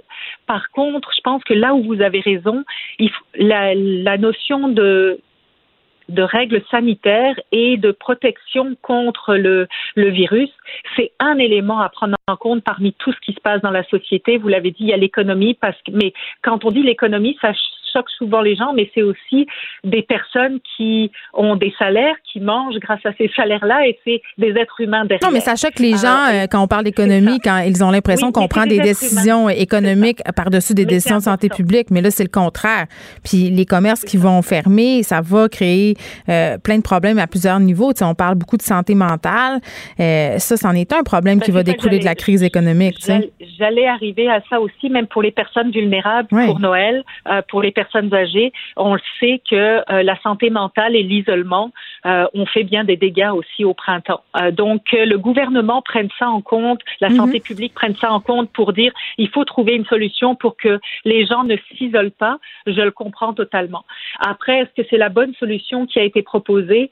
Moi, je la trouve dangereuse dans le sens où euh, ben, il faut trouver l'équilibre de la santé mentale, mais pas de mettre ces personnes-là à risque parce que leur permettre de, euh, de ne pas être isolés, mais contracter la COVID-19 où ils ont très peu de chances de s'en sortir après, euh, ben, c'est là où est toute la question et la difficulté de prendre la bonne décision. C'est, c'est pas très simple, mais, mais moi, je, j'aurais, euh, j'essaierais de trouver, je, je sais pas de, c'est quoi la solution, mais j'essaierais de, si, si c'est possible, en tout cas, de faire le sept jours de confinement qui a été demandé avant Hmm. pour avoir des rencontres sécuritaires, c'est ça que je recommanderais. Oui, ça, puis- c'est certain. Puis J'ai des amis qui me l'ont demandé, puis Ouais. c'est ça que j'ai recommandé aussi, bien avant que le gouvernement le dise. Mais il faut pouvoir le faire. Il faut Oui, oui. pouvoir le faire. Puis on parle de santé mentale, euh, docteur Granvaux, comment elle sera notre santé mentale si jamais ça dégénère euh, à cause de Noël, puis qu'on a plus de cas, puis qu'on doit Ça, se confiner. Donc il y a ça aussi. Il y a des provinces, euh, vous là, à l'association canadienne de virologie, vous intéressez pas seulement au Québec. Là, si on prend l'exemple de l'Ontario, où on a fait d'autres choix, on s'est dit ok, Noël, ce sera dans notre bulle familiale, puis pour les personnes seules, ils ont trouvé des accommodements. Moi, ça aurait été ça ma stratégie. Honnêtement, c'est ce que j'aurais permis. Euh, on verra comment comment tout ça, euh, quelles seront les conséquences de tout ça, parce que conséquences, il y aura, on nous l'a même spécifié tantôt au point de presse. Ça, c'est indéniable. Il va y avoir de la contamination. il y aura de la contamination, il y aura des conséquences, puis euh, il y aura euh, certainement un certain nombre de, de décès liés à- Mhm. à, à ça. Euh, mais, mais là encore, on revient à ce que vous, je pense que le point qui est important que vous avez dit au début, c'est que même si c'est autorisé, je pense que chacun doit faire son examen de conscience Ben en fonction des personnes qu'elle fréquente euh, et euh, de se poser la question de est-ce qu'on est prêt à mettre à risque euh, notre, nos parents, nos, euh, nos personnes qui, qui, qui, qui nous sont chères et de euh, propager ça et de les mettre à risque. En fait, je pense qu'au-delà des, des, euh, des directions données par le gouvernement et la santé publique, on a tous notre travail à faire de se poser cette question-là et de s'assurer de ne pas mettre les autres personnes à risque. C'est surtout ça. Moi, terminons en parlant brièvement du vaccin, docteur Granvaux. Là, là, le premier ministre qui a dit qu'il allait parler à Justin Trudeau ce soir n'est pas le seul, là, par ailleurs, premier ministre de province à se poser des questions là, par rapport à cette course au vaccin. Le Canada euh, qui risque de recevoir les premières doses euh, après les États-Unis, après l'Angleterre, après l'Allemagne. Euh, c'est une espèce de course au vaccin, finalement, euh, auquel on aura droit. Ça, ça va créer quand même aussi euh, moult réactions au sein de la population. Oui, ben en même temps, euh, c'est à chaque fois qu'on m'a posé la question, j'ai toujours dit euh, que euh, je penserais pas qu'on vaccinerait avant le mois de mai, mais maintenant vous comprenez pourquoi. Euh, parce que parce que il va y avoir un délai avant qu'on l'ait. C'est sûr qu'il va y avoir ce délai-là, puis on le- euh, d'un point de vue euh, de la position du Canada en tant que quelqu'un qui va simplement importer et qui ne peut pas produire, ben, c'est certain que les négociations, on n'avait probablement pas grand-chose à proposer pour euh, gagner des places dedans. Maintenant, je, je pense qu'il faut puis on l'a vu en- avec les discussions qu'il y a sur le vaccin d'A- d'AstraZeneca les, les Mhm. dernières euh, 48 heures. Les Euh, études supplémentaires des- demandées, là. Ça. On est dans des communiqués de presse, on n'a toujours pas vu les données, de prendre le temps de les regarder de manière sécuritaire et de voir euh, les choses un petit peu plus. Moi, comme je dis, on est on est mieux d'attendre un petit peu de toute manière et de euh, de, s'assurer que tout est regardé par Santé Canada correctement. Euh, une fois que ça ça va être fait, le vaccin va arriver. Moi, j'ai- j'aime j'aimerais pas qu'on qu'on se fixe sur c'est quoi la date à laquelle on va commencer. Il faut que ce soit organisé correctement, il faut que ce soit fait de manière sécuritaire et on va tous être gagnants au bout du compte, même si on doit attendre un deux mois de plus. Euh, Faisons-le correctement euh, pour que tout le monde soit en sécurité, vacciné correctement avec des choses. que- Il y a, il y a un article qui est sorti euh, dans le Maclean's puis qui aborde des points extrêmement importants. Euh, pour l'instant, on a, par exemple, les tests qui ont été faits puis ce qui va être approuvé par la FDA, c'est par exemple le vaccin de Pfizer qui va être produit dans telle usine à tel endroit. Pfizer a plusieurs euh, sites de production et ceux qui vont être produits dans une autre usine vont être un petit peu différents parce que c'est comme produire des barres Mars en Europe puis euh, aux États euh, aux États-Unis par exemple, c'est pas exactement la même chose même si c'est la même recette à la base. Et donc il va falloir refaire ces vérifications. Donc so- soyons prudents, laissons faire les contrôles, les gouvernements puis euh, de faire tout ça de manière sécuritaire. Prenons le temps de faire les choses. Docteur Nathalie Granvaux, merci, qui est présidente de l'Association canadienne de virologie. Merci. Acheter une voiture usagée sans connaître son historique, ça peut être stressant. Mais prenez une pause. Et procurez-vous un rapport d'historique de véhicule Carfax Canada pour vous éviter du stress inutile. Carfax Canada. Achetez l'esprit tranquille. Vous écoutez Geneviève Peterson. Cube Radio. Le, commentaire de Danny Saint-Pierre, un chef pas comme les autres. Zouk, zouk, zouk! T'es là. Allô? Dani Saint-Pierre. Allô? Hey, euh, Monique est fâchée contre moi? Monique est pas À cause de la fâchée. tourtière? Mais Monique, elle trouve que la sauce Esta, ça n'a pas de rapport dans la tourtière. Ma mère était très fâchée que j'ai dit ça à la radio hier. Je voudrais m'excuser publiquement. OK. la bonne mère. Parce qu'elle dit là, là, je veux pas que tu dises qu'on met de la sauce Esta dans la tourtière partout au Saguenay. C'est pas vrai. Bon, c'est vrai c'est pas vrai? Qu'est-ce qu'on fait? Mais oui, c'est vrai. Moi, je- Euh, moi, j'ai souvent vu ça. C'est comme un, un raccourci, la sauce Esta? Je sais pas. Ben oui, c'est un raccourci, mais c'est un raccourci néanmoins délicieux. C'est délicieux. J'adore ça. C'est comme une petite enveloppe de sauce noire. Faut pas juger. Moi, j'adore les raccourcis. Euh, à chaque fois Moi, les raccourcis de- intellectuels, mais, mais les raccourcis culinaires, je peux, je peux être partant. Ben, tu sais, moi, ça se passe dans la bouche, là. Fait qu'il y a pas. euh, on va Ceux laisser Michael Douglas de côté pour aujourd'hui. Tu sais, euh, les raccourcis sont là pour être utilisés à bon escient. Puis je pense qu'un professionnel comme moi peut vous donner le chemin d'un bon raccourci. Tu sais, moi, je lève jamais le nez sur une bonne petite sauce VH. Je là. sais, j'adore. Bien faite. Il y a Fred, notre recherchiste, qui a une petite sauce secrète là, pour faire des mets asiatiques. Il est supposé m'amener ça cette semaine. Ah oui? Ça a l'air que c'est la base de toute chose. De toute chose asiatique. On a ce droit de dire ça ou c'est de l'appropriation? Ben, en tout cas, le pot vient de chez. euh, il vient pas d'une boutique euh, de nous, de nous autres. là. Ils viennent d'eux OK. autres. Fait que là, Fait que là, on va, on va, on va sait la sauce brune bien comme faut. Je sais pas, là, c'est un terrain glissant en ce moment sur lequel on s'avance, mais c'est une sauce bonne. C'est ce que je sais. Ce que je trouve, moi, c'est que l'Asie, c'est un continent. OK? on va commencer comme pas, ça. c'est pas tout pareil, OK? Nous sommes tous des tout- Américains devant l'Amérique. Tu C'est sais, euh, faudrait pas se fâcher après ça. C'est ça. Moi, j'aime tout. Je veux juste le dire. Moi aussi, je suis curieux. J'aime toutes les sauces. Je Ouais. mange à tous les râteliers. bon, Dani, hier, j'étais allée au Costco. Pourquoi? Euh, parce qu'il fallait que j'y aille, qu'est-ce que tu veux, euh, famille nombreuse, cinq enfants. Euh, je suis aussi beaucoup masochiste, mais ça s'est mieux passé. qu'est-ce que j'avais vraiment anticipé, tu sais, dans la gestion des attentes là, mes, Oui, mes attentes étaient très basses par rapport à la qualité de mon expérience. Finalement, ça, non, non, mais pour vrai, parce que la dernière fois que j'étais allée, un, j'avais failli me battre pour un calendrier de Noël, mais j'étais pas, j'étais pas impliquée dans la bataille là. Ça s'est passé autour de moi. Ben, t'as peu. C'était un calendrier de l'avant. Ben, on était au mois de juillet là. OK. au Costco, ça arrive au mois de juillet. Il y avait des madames qui se battaient pour, euh, pour des calendriers euh, de Noël. Il y avait l'air de quoi, les madames? Je peux pas te le dire. OK. Dani, euh, groupe d'âge? Ouais, je sais pas si. Non, on dirait que je veux Ah, pas m'avancer là. on. Non, je suis terrorisée. On peut plus rien dire. Fait que non, c'était des madames. Mais déjà c'est que j'ai dit que c'était des madames, c'est déjà problématique. Ben là, t'es témoin d'une des scène. Il y, a deux, il y a deux personnes de sexe féminin qui chicanent pour un C'est ça, ils calendrier en chicanaient, puis euh, j'ai j'ai quasiment mangé une, une pomme grenade d'en face. En tout cas, c'est pas le temps des pommes C'est grenades. cher, que les c'était pas grenades ça. Je sais, il y en a, mais au Costco sont moins chers, juste te dire. Ils sont délicieuses. Ah ouais, hein, ils ont Mais- probablement été récoltés par un robot. C'est ce que, ce que j'aime acheter chez Oui. Costco, c'est le veau. Du veau, parce que c'est du bon veau, beau, bon, pas cher, du Québec. Et ça, c'est un préjugé que je veux briser contre les gens, en fait, qui sont contre les Costco. Parce que moi, j'étais dans cette secte-là avant, la secte Ah oui? des anti-Costco. Maintenant, je suis rendue dans la secte du Costco. Ça, c'est. Puis je dis, la viande est tendre, le fromage est pas cher. C'est ma, vrai, ma te- mère me texte je te encore. vois souvent. Elle est encore pas contente. Je sais, attends, on va l'ouvrir. C'est bien décevant. Qu'est-ce qu'elle nous dit? Comment qu'elle s'appelle ta mère? France. France Boivin, c'est drôle, hein? France Boivin, êtes-vous dans la dynastie du fromage? Là, elle dit, non, elle n'est pas dans la dynastie du fromage. Elle dit que la sauce Esta, c'est parce que ça goûte pas la sauce Esta, ça fait jaunir un peu tes patates, puis c'est excellent. Ah, c'est un Ben oui, raccourci de patate jaune. C'est un raccourci de patate jaune, donc euh, tu- J'entends. Tu, diras à Monique de ravaler son jugement puis de l'essayer. Je vais l'inviter à manger de la tourtière à deux mètres de distance. Monique, là, c'est la personne la plus gentille de tous les Je temps. le sais, je l'aime par, pro- par proxy à cause de toi. Puis euh, je pense qu'elle a été triggered par la sauce Esta. Ah, mais, la- ouais, mais le, le sujet de la tourtière, là, moi, je, je- Triggered. je- non, mais j'aime ça. euh, tu sais, je donne dans la polémie alimentaire. Je comprends. Et, et donc, c'est ça. Puis pour revenir à mon, veau du Costco, Oui. parce que le veau, c'est cher en, en prête. c'est ce que Ben, je le, le veau, c'était cher en prête.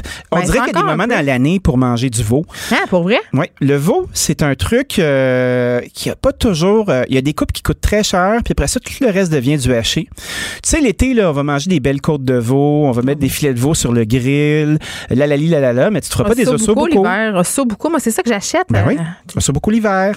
Mais après cher. ça, il y a plein de pièces. Ben, c'est cher parce qu'on se sert pas des autres trucs, puis c'est pas dans nos mœurs. Je connais un raccourci pour les osso beaucoup de veau. C'est quoi? C'est les osso beaucoup de porc. Ça, c'est- ça, les restaurateurs un peu crosseurs, ces bars qui nous, ils nous servaient ça en nous faisant croire qu'on s'en rendrait pas compte. Mais il y a- ils disent Oh, osso beaucoup, 25 cents dans la jarre des mauvais mots. mais c'est osso porco, tu sais. C'est exactement. Là, manger de la moelle de porc, moi, je suis moins friand de ça. Ah, mais là, euh, évidemment, ça nous prend notre moelle. Mais tu sais, des fois que tu veux cheaper out une semaine parce que tu as trop dépensé d'argent en vin ou whatever. Oui, Ça, c'était une phrase en bon français. On a la jarre du bon français. On est rendu à quatre genres d'années. C'était. Moi, j'ai l'impression qu'on va pouvoir remettre euh, l'équivalent d'une Dodge Caravan vanne. Euh, on va la grignoter des bois. À moi, ça, Montréal. C'est notre façon de contribuer euh, à la guignolée des médias. On a chacun notre façon. Nous, c'est en, en se comportant mal en ondes. Ouais, à Donc, voilà, le veau, ossobuco et euh, ossoporco pour les intimes et ceux qui veulent euh, prendre des raccourcis monétaires. donc, le veau, il y a certaines coupes qui sont populaires, puis le reste, on a difficulté à amortir l'animal. Un endroit où on consomme beaucoup de veau, c'est la restauration, mais là, comme tu sais, hein, les restos sont fermés. donc Il a perdu, on a perdu à peu près 11 euh, des ventes par animal vendu. Fait que plus il y a de plus il y a d'animaux, euh, moins le prix euh, augmente. Les éleveurs doivent capoter ma reine. Les éleveurs aiment pas ça. Puis tu sais, déjà que dans le grand, le, le grand scheme du veau, comme on dit en français, il y a le veau de lait, et il y a le veau de grain. Donc le là, je veau tout de lait. mêlée. Aide-moi. Aide-moi. Aide-moi à manger mon veau! Donc, euh, toujours bon quand on fait des, des chansons. t'es venu me chercher, là. Je juste senti mon diaphragme Mais. Marjo, tu sais, je veux dire, à n'importe quelle heure du jour ou de la nuit, ça vient chercher d'un trip. Marjo cuite, là, ça doit faire un bon bouillon. Et Mais ça, je te euh, laisse avec ça. T'es tout seul là-dedans. Moi, je l'aime, Marjo. Mais moi aussi, je pas l'aime. Je je suis pas un cannibale. Les veaux, il y a les veaux de lait. Fait que là, le veau de lait, c'est une chair qui est pâle, qui est rose, rose, rose.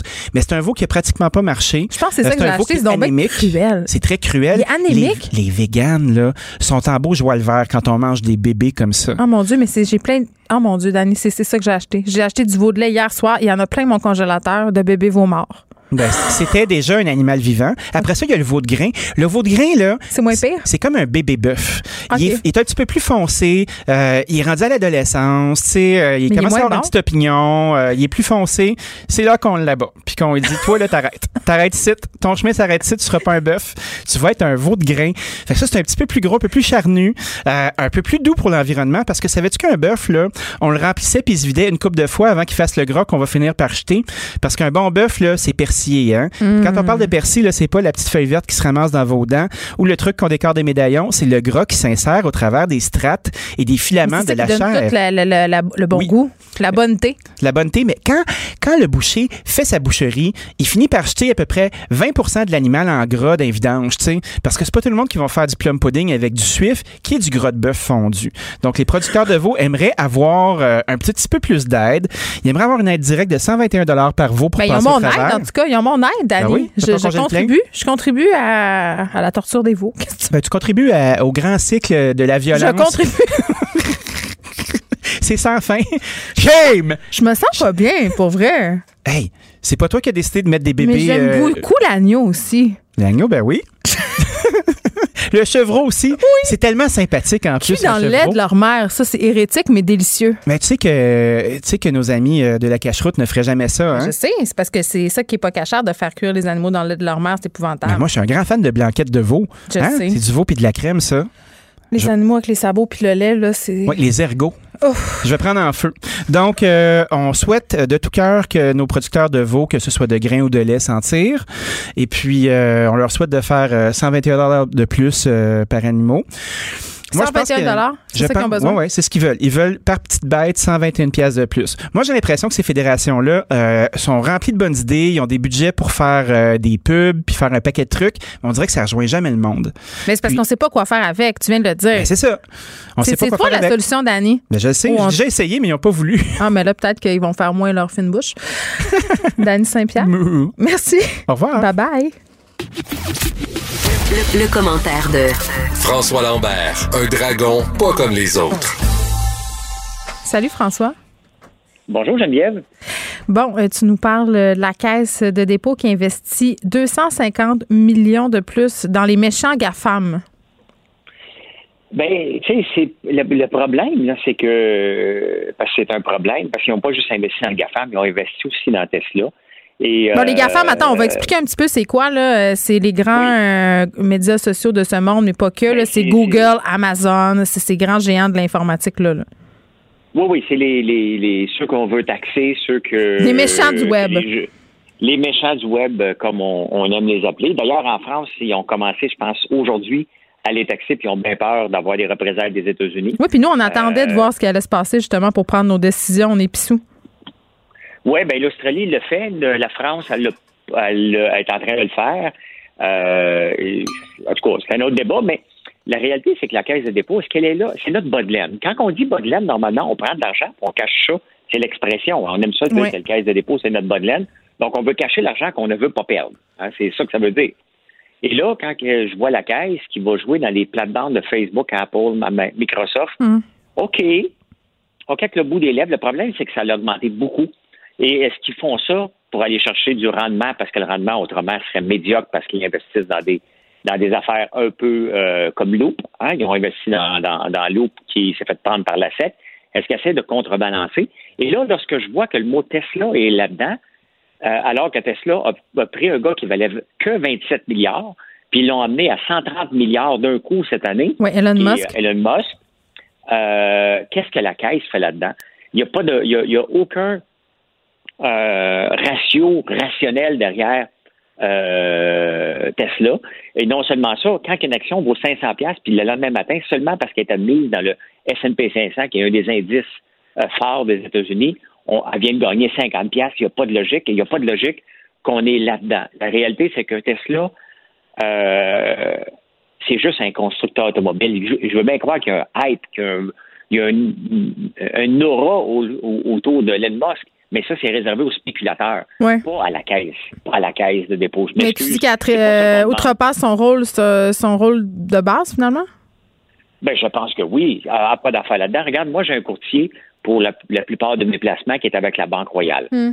Et je signe avec lui un contrat, puis c'est vérifié par la Banque Royale, comme quoi qu'on va viser entre 6 et 8% annuellement. Il ne peut pas aller gambler sur des affaires de même. Il n'y en a pas dans mon portefeuille. Il n'a pas le droit d'aller jouer dans ces plates-bandes-là euh, sans risquer de se faire taper ses doigts si ça plante. Si ça va bien, il ne sera pas taper ses doigts. Si ça plante, je peux appeler la banque et regarde, ça, c'est inacceptable. C'est inacceptable que la, Caisse de dépôt soit là-dedans. Est-ce qu'on veut que la Caisse de dépôt soit seulement québécoise? Non. Mais il y avait des Shopify qui auraient pu investir. On peut, on peut, euh, même lui est rendu trop élevé en ce moment. Mais moi, ça me, ça, me chicote un peu que la bourse, que la, Caisse de dépôt joue le rôle de spéculateur. C'est de la spéculation. surtout Tesla. Les autres, euh, Amazon, c'est juste que la folie, il est, de plus en plus gros. C'est un monstre qui est dur à, arrêter. Oui, puis ils ont prouvé, en fait leur preuve. Là, Tesla, comme tu dis, euh, c'est basé sur une bulle qu'on a tous et toutes un peu par rapport à cette entreprise-là. Euh, on va se parler de crypto-monnaie, François. Puis là, tu sais que comme à chaque fois qu'on parle de crypto-monnaie, on va avoir des courriels des, des, ayatollahs de la crypto-monnaie, des fanatiques de la crypto-monnaie au Québec. Oui, mais Geneviève, je ne, je, ne comprends pas. Là, c'était monté presque à 20 000. Là, au moment qu'on se parle, la crypto-monnaie, le Bitcoin, vient de prendre une débarque de 15% Mais c'est tout le temps ça. C'est vraiment en dents C'est un peu toujours ça. Puis il y a des gens qui ont fait une passe d'argent, mais qui ont retiré euh, leur Bitcoin à terre. Mais quand même, il y a des investisseurs là, pour qui ça tourne littéralement euh, à l'horreur. Oui, oui. Écoute, j'ai vu un, message d'une fille hier qui me qui commence à me parler, puis là, commence à me raconter. Elle, euh, je pensais que c'était 27 000, mais c'est 14 000. Hmm. Elle a mis de l'argent, imagine-toi, elle connaît pas le gars. Elle a, vu, elle a vu des pubs passer sur Facebook comme quoi qu'elle pouvait doubler son argent un mois. Elle a besoin d'argent. Elle a pris 14 000 elle l'a envoyé. Pas un email à un compte PayPal. Elle l'a jamais rencontré. Mais voyons donc, tout ce qu'il faut pas faire. Genre, mettons dans la liste des choses qu'il faut pas faire au niveau de la fraude puis du vol d'identité, elle, l'a fait. Oui, oui, attends un peu, c'est pas terminé. Hmm. Parce que là, elle dit Oh, c'est peut-être pas bon, je me suis trompé, je vais avoir mon argent. Il dit OK, j'ai un problème, faut que tu me redonnes de l'argent parce que l'argent est gelé, fait qu'elle redonnait une autre 1800 euros. Mais elle n'a pas d'argent. Fait qu'elle a emprunté sur sa carte de crédit pour lui donner de l'argent. Il dit Il y a encore un autre problème. Fait qu'elle a redonné encore de l'argent pour euh, qui venait du compte de ses filles. La fille était, est, en train de devenir folle. J'ai dit, tu as tout perdu. OK, arrête de donner, là, accepte que tu as fait une folle de toi, tu viens de perdre 17 000 C'est épouvantable. ça, c'est le Bitcoin. Et c'est pour ça que le Bitcoin, quand tu me parles de Bitcoin, puis les Bitcoiners qui sont complètement débiles, là, je pète des coches royalement parce que c'est juste de la fraude tout le temps. C'est basé sur rien, c'est pas une monnaie qu'on utilise. Qui veut utiliser une monnaie qui monte de 20% aujourd'hui qui va tomber de 15 demain? Quel commerçant va utiliser ça? Personne. Mais il y a encore des gens qui nous écoutent, qui pensent que ça va doubler parce qu'il y a des espèces de fous qui rentrent ça dans la tête des gens. C'est, c'est extrêmement, extrêmement choquant. Puis Facebook avait déjà enlevé de la pub euh, des bitcoiners, puis là, ben, ça a l'air que c'est revenu. Ils doivent s'y prendre d'une autre façon. Oui, Ben, puis il y a- c'est extrêmement choquant. Il n'y a pas juste ça, là, François. Il y a le fait que souvent, euh, bon, c'est de l'argent dont se sert le crime organisé euh, pour plein de raisons. Euh, C'est pas net. Il y a de la fluctuation, mais c'est aussi que, euh, tu sais, je veux te parler des fameuses clés, là, parce qu'on avait parlé à une femme l'an dernier, en fait, un monsieur qui avait perdu des milliers de dollars. Sa femme avait une garderie, avait investi avec un site canadien de crypto-monnaie qui s'était effondré à cause que, justement, c'était de la fraude. là. il y avait un stratagème de type Ponzi. Et là, euh, bon, tout ça se passe. Ces gens-là investissent de l'argent. Et là, à un moment donné, ben, tu peux plus récupérer ton argent parce que la seule personne qui avait les codes pour répéter, pour euh, aller rechercher la crypto-monnaie, ben, elle est morte. C'est risqué en motadine. C'est risqué et ça ne vaut pas la peine. L'autre problème qui vient avec la crypto-monnaie, euh, qui est très populaire, puis hier, j'ai engueulé une fille royalement qui pense, est rentrée dans le marketing de réseau pour vendre, de, de- de- pour faire de l'argent. C'est prouvé, ils sont allés chercher les meilleurs au monde. Ils ont du 92% de rendement par mois. Voyons donc, Geneviève, comment les gens peuvent être assez caves de donner de l'argent? Mais il y a un manque d'éducation. François, euh, je pense que la réponse est assez claire. Les gens sont pas caves. Les gens euh, manquent d'éducation financière. Ça, c'est la première chose. Deux, euh, on- veut toujours croire au miracle. Tu sais, la solution facile, le, coup d'argent, la grand-mère qui est morte au Wisconsin, ou justement le Bitcoin, ou, ou, ou investissons dans telle patente qui va te rapporter X. Tu sais, on est naïf par rapport à l'argent parce qu'on n'a pas de connaissances, on comprend rien. Fait que quand quelqu'un arrive puis a l'air de connaître la chanson, ben, tu lui fais confiance. Tu sais, la réalité, c'est pour ça que l'autorité des marchés financiers, c'est pour ça que si vous investissez dans ces conneries-là, faites-le au moins au Québec. Euh, Ne le faites pas, mais si vous le faites, faites-le donc au Québec, parce qu'il y a au moins l'autorité des marchés financiers qui a le brelon qui peut aller vous rechercher. Le gars, il habite à Seattle. Là, il a envoyé ça par PayPal. Mais qu'est-ce que tu veux? Il ne reverra jamais son argent. Là. Puis probablement que cette Elle femme-là n'est pas riche. Là. Elle n'a pas 17 000 à perdre. Là. Et technicienne en édu- est éducatrice en garderie. Elle a pas Bon, une salaire moyen, 30 000 par année. Tu sais? Fait qu'elle vient de donner sa elle paye d'un an au euh, complet avec l'impôt. Exactement. Donc, tu sais, puis je le vois, puis je, je- moi, je, à tous les jours, j'ai des gens qui veulent que je gère leur argent, puis je lui dis non, non, non. Mais toi, t'en reçois-tu souvent, euh, pas des demandes justement de gérage d'argent, mais des appels comme ça un peu à l'aide de gens qui se font avoir finalement? Ça t'arrive-tu souvent? À tous les jours. Tous les jours, j'ai ça parce qu'il dit qu'est-ce que je fais? Ben là, hier, je, tu sais, je veux pas aussi que la fille qui est déjà en train de brailler, mais bon, regarde, à un moment donné, moi, je suis obligé de dire, regarde, tu t'es fait avoir, là, tu sais, va chercher de l'aide, mais je peux pas t'aider, là. Je pensais qu'il était au Québec. Si elle était au Québec, j'aurais pu dire appelle telle affaire, mais il- il- elle l'a jamais rencontré. Tu regardes sa page Facebook, son front page, tu prêtes pas une scène, tu prêtes même pas euh, une scène à ce gars-là pour aller chercher ton café, tu n'auras pas, pas ton change s'il prête 5 piastres. C'est écrit dans, son, dans sa face. Euh, mais à tous les jours, j'ai des gens qui me proposent moi-même d'embarquer. Il y a un gars l'autre jour qui m'a proposé d'embarquer dans une affaire de Ponzi. Sais, dès que tu un, un code promo pour investir, là, Geneviève, là, Et là, la sauve-toi en courant. euh, OK, utilise mon code promo. Ben oui. Euh, pousse-toi. Ben pousse, pousse, pousse-toi. Ça n'a pas de sens. Il n'y a pas de code Oui, il y avait aussi toute l'affaire qui était bien populaire. là, il nous reste comme 30 secondes, là, mais c'était des gens qui te proposaient des espèces de cercles d'investissement. là. Tu sais, tu donnais de l'argent, puis c'était un cercle d'aide. Mais finalement, c'était pyramidal, cette affaire-là. Puis même quand tu leur expliques, ils disent que non. Ils disent que c'est pas ça. Il y a une espèce de brainwash. Mais non. Exactement. Il y a un brainwash, mais quand on lit des histoires d'horreur, quand on voit des gens se faire laver parce qu'ils sont mal pris, ils veulent se sortir du trou financièrement, puis ils s'engouffrent. Ils s'enfoncent encore plus. Des profiteurs du Bitcoin, c'est d'une tristesse inouïe euh, voir ça, puis ça me pue au nez de voir ces gens-là sans scrupules s'en sortir euh, très bien. Ben oui, puis il y a cette pauvre euh, madame-là qui a sûrement englouti une partie de ses économies. Puis tu me dis, elle a mis de l'argent sur sa carte de crédit, elle a pris de l'argent dans le compte de ses enfants, euh, probablement avec les meilleures intentions du monde. tu sais. Fait que c'est épouvantable. Il faut se méfier. Il faut s'éduquer. François Lambert, merci. À demain. Merci, bye. Acheter une voiture usagée, ça peut être stressant, mais prenez une grande respiration. Et imaginez-vous avec un rapport d'historique de véhicule Carfax Canada qui peut vous signaler les accidents antérieurs, les rappels et plus encore. Carfax Canada. Achetez l'esprit tranquille. Geneviève Peterson. Elle réécrit le scénario de l'actualité tous les jours. Vous écoutez Geneviève Peterson. Cube Radio. Cube Radio. Cube Radio. En direct à LCN. C'est le moment d'aller retrouver Geneviève Peterson euh, dans nos studios de Cube Radio. Bon après-midi, Geneviève. Bonjour, Julie. Bon, tu voulais revenir sur cette enquête qui a été commandée il y a de ça un an par l'archevêché de Montréal sur un ancien prêtre là, vraiment problématique, Brian Boucher.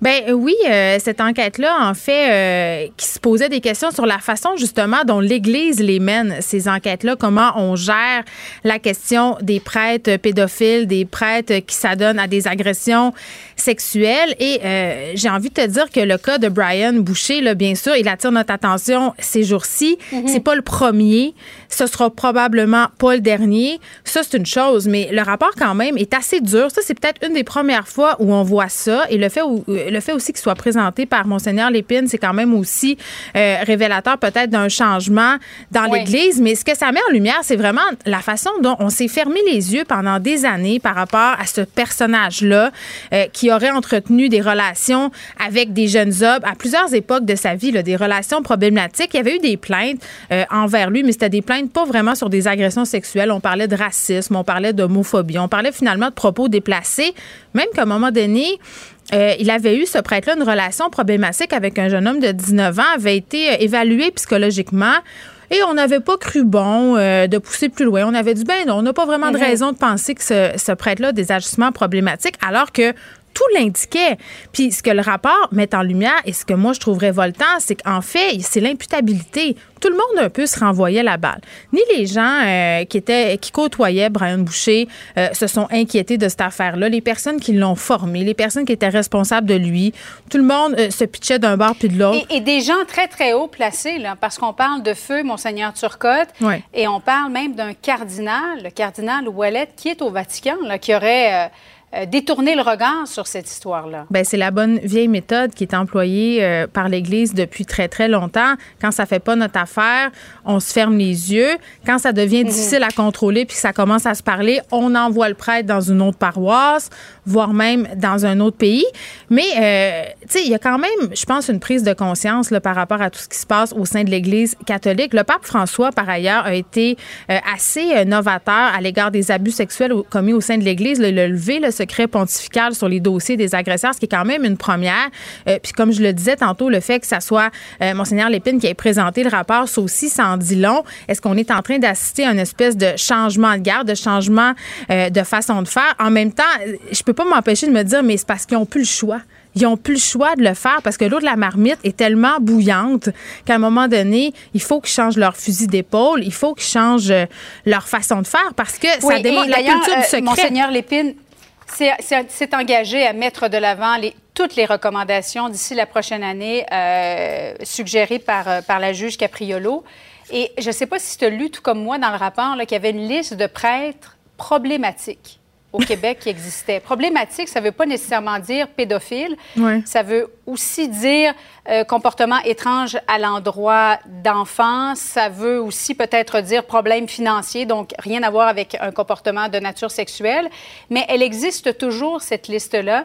Il y en a des prêtres qui sont décédés depuis, mais il y en a d'autres qui sont à la retraite, euh, qui protègent. J'espère qu'il n'y a pas encore des gens, des supérieurs, qui protègent encore des prêtres qui ont des choses à se reprocher aujourd'hui. Mais juste que cette liste-là existe, Julie, mm-hmm. ça témoigne de façon euh, tellement évidente de la culture du silence qui règne dans l'Église depuis si longtemps euh, qu'on garde ces archives-là et qu'on n'en fasse rien.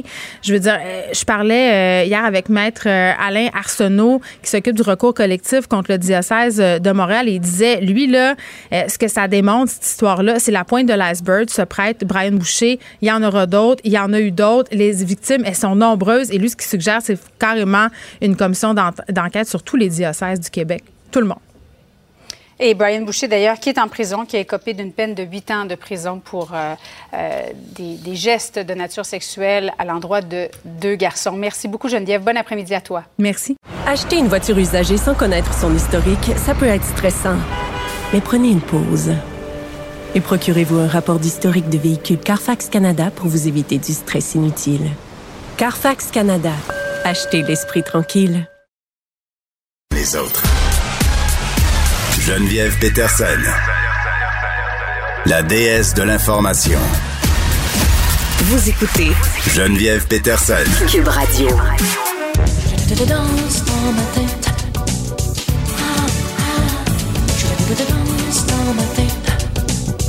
Bon, Je vous fais jouer du Céline parce que j'aime Céline, vous le savez. Mais c'est aussi euh, parce que c'est l'une des muses d'un compte Instagram dont je voulais vous parler aujourd'hui. Ça s'appelle Des mimes gays. C'est un compte qui est apparu au cours euh, de la première vague de la COVID-19, là, au plus fort euh, du confinement. quand même rendu à 35 000 abonnés, peut-être plus. En tout cas, la dernière fois que j'ai regardé, c'était ça. Et on parle tout de suite avec le créateur de ce compte-là, Thomas Dallaire-Boudreau. Salut, Thomas. Salut Geneviève Peterson. Il faut quand même dire aux gens qu'on se connaît. Là. on se connaît, on se connaît assez bien quand même. Oui, tu as fait la recherche euh, de mon show de radio. Je pense que c'est l'été, euh, pas l'été passé, l'autre d'avant. C'est ça? Exactement. J'ai une bonne mémoire. 2018. Fait qu'on t'aimais déjà euh, Céline à ce moment-là et on chantait beaucoup d'airs de Céline Dion. Mais là, attends, là, je veux qu'on se parle de ton compte Instagram qui connaît succès et pour lequel tu es devenu notorieux récemment. Euh, là, premièrement, je te pose des questions de personnes de plus de 40 ans pour commencer, OK?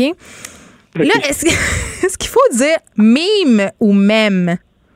Oh mon Dieu, mais libre à toi. Moi, je dis même ou mime. Ça dépend des jours. J'aime ça. Tu dis même avec ton accent de la baie. J'adore. Ah oui, oui, oui, oui. Écoute, mon accent ne me quittera jamais, cher.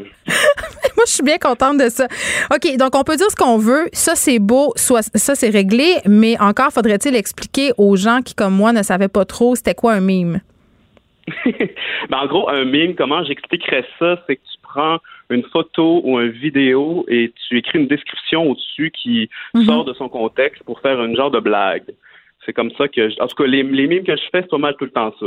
Oui, puis c'est très, très drôle. Je suis allée en voir euh, quelques-uns. Là, tu as fait une vidéo euh, qui est sur la page euh, de Tabloïd et ça m'a beaucoup fait rire parce que dans cette vidéo, tu expliques un peu c'est quoi cette page-là. Tu t'amuses avec les codes des influenceurs en faisant une espèce de house tour. oui, ça me fait rire parce qu'on voit euh, ton sapin de Noël artificiel. On voit euh, que tu as des posters encore, même si tu es un homme de quand même d'un certain âge. tu as plus de 17 ans. Je préciser que je les ai fait laminer. Hein. J'adore ça.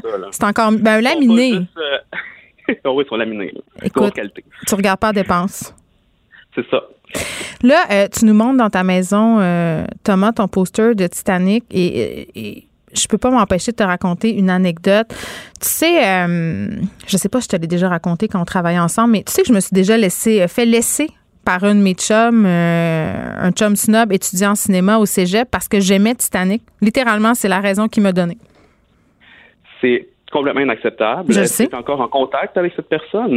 Mais écoute, je, l'ai perdu de vue, je te dirais, pendant une quinzaine d'années. Puis à un moment donné, j'étais en train d'écrire un livre, puis il y avait un truc un peu inspiré d'une histoire qu'on avait vécue, et je suis re-rentrée en contact avec cet homme. Je suis allée manger un ramen japonais sur la rue Saint-Laurent avec lui pour parler de tout ça, et j'ai ressenti le besoin, Thomas, de reparler du Titanic et de dire c'est quand même pour ça que tu m'as crissé là, et lui de me dire qu'il le regrettait. Oh mon Dieu, mais c'est une situation qui est complètement euh, mémétique. Hein? mais je le sais. Est-ce que, est que, ça m'aurait mérité un mime? Oh, fait, tout ce qui est Titanic et mépris de Titanic, moi, je trouve qu'il faut rire de ça complètement. Donc, euh, et en parler haut et fort, parce que c'est complètement inacceptable de, de, de, mépriser un, tel chef-d'œuvre, ma foi. Bien, moi, je trouve ça inacceptable aussi. C'est quoi du bon matériel à mime? Oh mon Dieu. Mais moi, je me, moi, j'ai quand même une niche assez euh, LGBT, là, mais moi, c'est ce qui me fait rire perso. Je me suis un peu concentré sur cette niche-là parce qu'il n'y avait pas de contenu francophone québécois euh, mémétique euh, sur les gays. Fait que j'ai décidé que, que j'allais faire ma, ma, la version francophone québécoise de Best of Grinder, qui est une qui est une page américaine un peu dans le même genre que je fais là, mais avec des. moi, ce qui me fait rire, c'est les archives québécoises. Là, je veux dire, surtout les, les, les années 80-90. Fait que tu sers de quoi? matériel Geneviève, si tu savais là, sur YouTube. En tout cas. Tu dans le rabbit hole des archives québécoises. Est-ce que tu. Euh, moi, j'ai peut-être des idées pour toi. Est-ce que tu as puisé déjà dans les vieux épisodes de Lancer Compte? Ça, ça pourrait être très bon. Oh mon Dieu, mais c'est sur ma liste de tout doux, hein. Chambre en ville? Je quelque chose de gênant? Vas-y. Tu l'as jamais vu? Tu l'as jamais vu? J'ai jamais écouté. J'ai jamais écouté Lancer Compte. Ben, je sais pas comment. Je sais pas. Il y a beaucoup d'extraits sur YouTube, par exemple, qui sont très intéressants. Mais là, la passe où euh, Valérie Nantel pète sa coche parce que son père couche avec une de ses rivales. Je pense que. je comprends, je comprends rien, mais euh, ça me semble savoureux. je pense qu'on a quelque chose là. OK. Euh, qui te suit? Qui, là, tu me dis, euh, bon, je m'intéresse aux thématiques LGBTQ, plus, j'imagine. qui te suit? Est-ce que c'est des membres de la communauté LGBTQ+, ou c'est tout le monde? Parce que moi, je suis allée voir, puis je fais pas partie de cette communauté-là, puis ça me rejoint totalement. Je trouve ça hilarant. C'est devenu un peu comme tout le monde. Je dois t'avouer. Euh, en fait, au début, la, la raison de la popularité de ma page, je vais t'avouer très, très sincèrement, c'est que je pense que c'est Safia Nolin au début qui, qui, a- qui- qui est tombée sur un de mes mimes, qui l'avait partagé. Puis euh, ça, ça a comme déboulé. Là. Mais au départ, oui, il y avait énormément de gens de la communauté LGBTQ. Mais là, plus ça avance, évidemment, c'est devenu un peu plus grand public, là, surtout depuis que je ris d'Occupation Double. Mais là, attends! Des fans d'Occupation Double. oui. Là, Thomas Dallaire-Boudreau, rire d'occupation double, c'est quand même un sport dangereux. Je te trouve game. Là, il y a un nouveau scandale dans la sphère publique parce qu'on en a huit par semaine. Christine Morancy, l'humoriste, a critiqué la coupe champignon d'un candidat d'OD à la semaine des 4 juillet. Et là, ça a provoqué un tollé. OK, ce tollé-là se poursuit. Parler d'OD, c'est dangereux. Tu fais beaucoup de mimes sur OD. Est-ce que ça se passe bien pour toi? Euh, oui, oui, ça se passe super bien. Euh, J'avais un petit peu peur euh, d'avoir, je sais pas, d'avoir fait de la peine à Charles, par exemple, à sa sortie. Le grand leader. d'avoir contribué un peu à, à- à l'espèce de, de, de, de buzz, de, de commentaires négatifs qu'il y a eu euh, au, au sujet de Charles, mais c'était Ouais. vraiment le bon enfant. Là. J'ai rien contre Charles, absolument pas. Mais non, j'ai pas eu de mauvais, de mauvais commentaires. Je fais attention quand même. C'est toujours assez soft. Tu fais attention. C'est quoi ta limite? Comment tu, comment tu gères ça, justement, euh, le côté, OK, est-ce que ça va faire de la peine à quelqu'un? Est-ce que je pourrais être dans une controverse? Ben, en fait, je pense qu'il faut pas s'attaquer à, à la personne en soi. Je veux dire, ça reste quand même des personnages de télé-réalité. Je pense aussi que ces gens-là, ils ont signé un contrat puis ils savent très bien dans quoi ils s'embarquent là, en- en- dans cette aventure-là. Dire dirait que je suis pas le- on dirait que je suis pas sûre qu'ils s'en sont Moi, conscients. moi, je, je, je lirais le contrat. En tout cas, moi, je, je saurais que je serais même méfié si j'allais à OD. Mais ça Oui, serait un je honneur. Ça serait, euh, écoute, moi, moi, j'aimerais ça être un mime. J'en ai fait un avec moi tantôt parce que personne ne l'a fait. fait que j'ai décidé.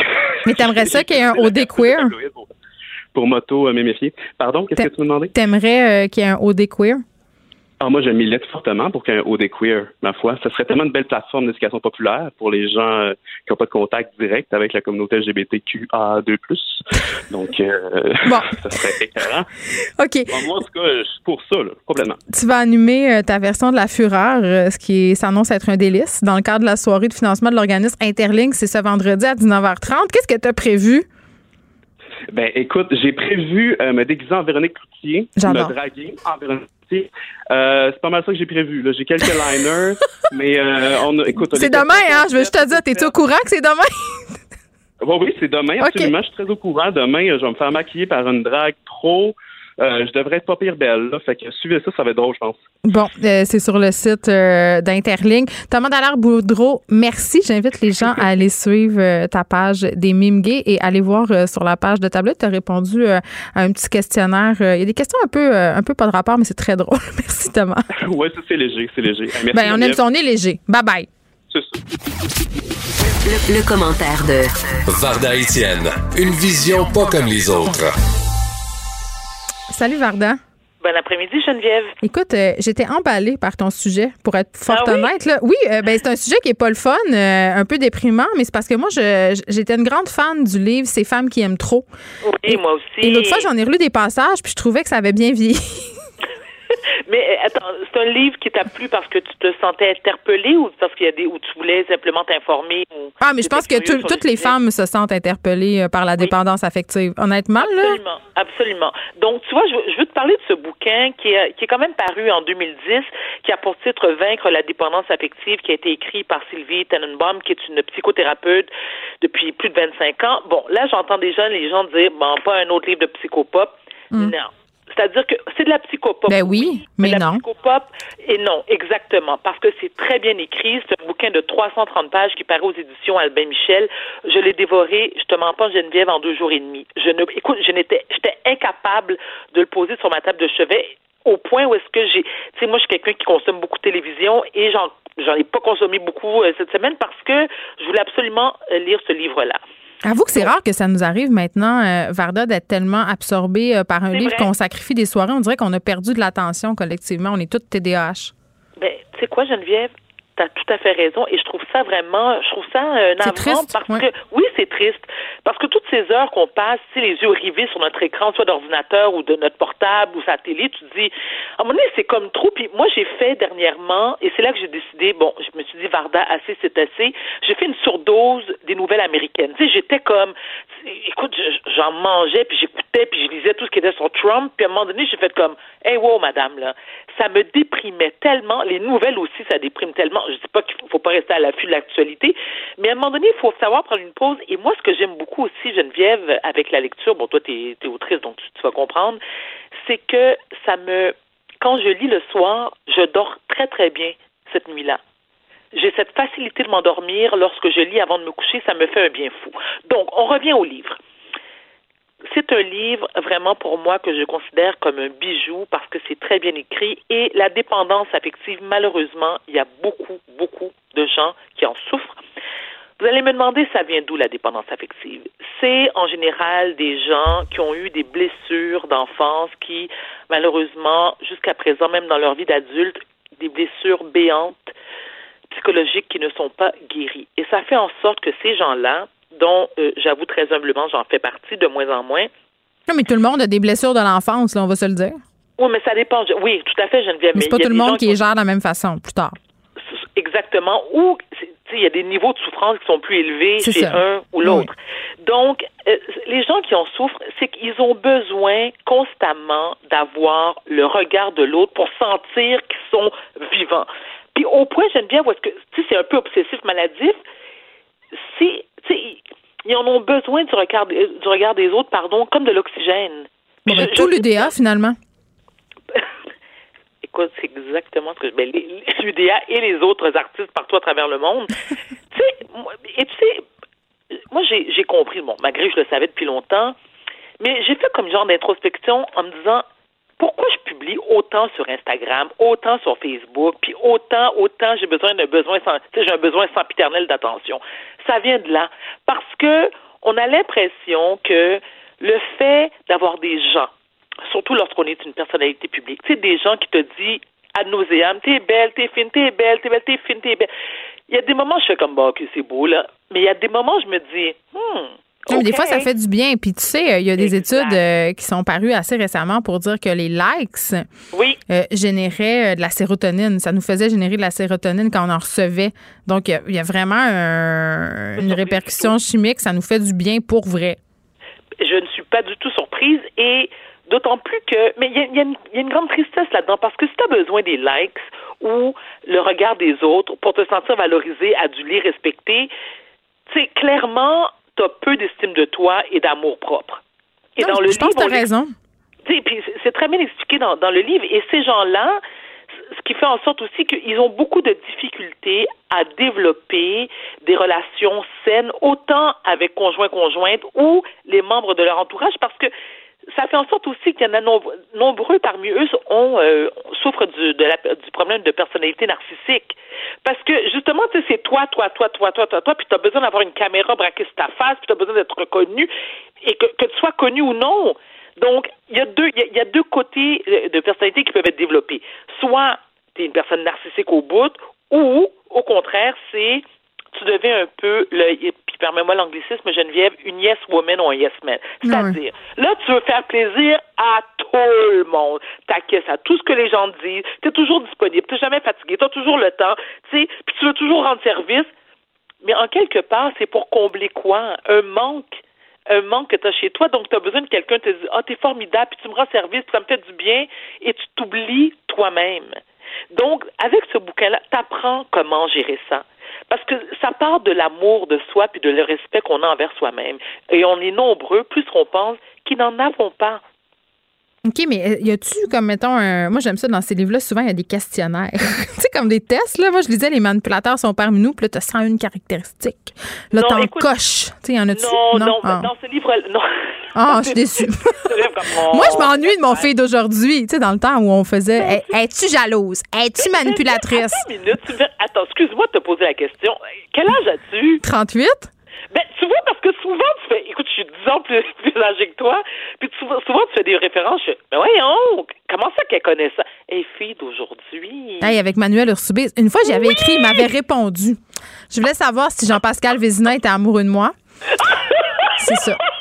Il m'avait répondu qu'il ne savait pas. Qu'est-ce que tu voulais qu'il dise? J'aimais beaucoup ça. J'aimais ça faire des tests. Je. Des fois, je fais des tests sur Internet le soir. là. C'est vraiment le fun. Il y en a plein des gratuits. Moi, moi je coche oui à tout. Êtes-vous jalouse? Êtes-vous possédée? Êtes-vous narcissique? Êtes-vous perverse? Tout ça. Tout Mais oui. Tout ce qui me fait rire, c'est parce que moi, je suis quelqu'un de très visuel. Et là, je t'imagine, à l'adolescence, dans ta chambre, t'es comme, voyons, il va-tu me répondre, là? Puis il va-tu. Mais je pouvais pas savoir si elle allait me répondre. On n'avait pas euh, d'Internet. C'était plus euh, il va-tu m'appeler? Il va-tu m'appeler? Une fois, j'étais tellement en crise, Varda. OK, bon. Une fois, j'étais tellement. Tu sais, les affaires qu'on fait quand on est au primaire, puis qu'on sait pas trop, puis c'est une autre époque, puis bon.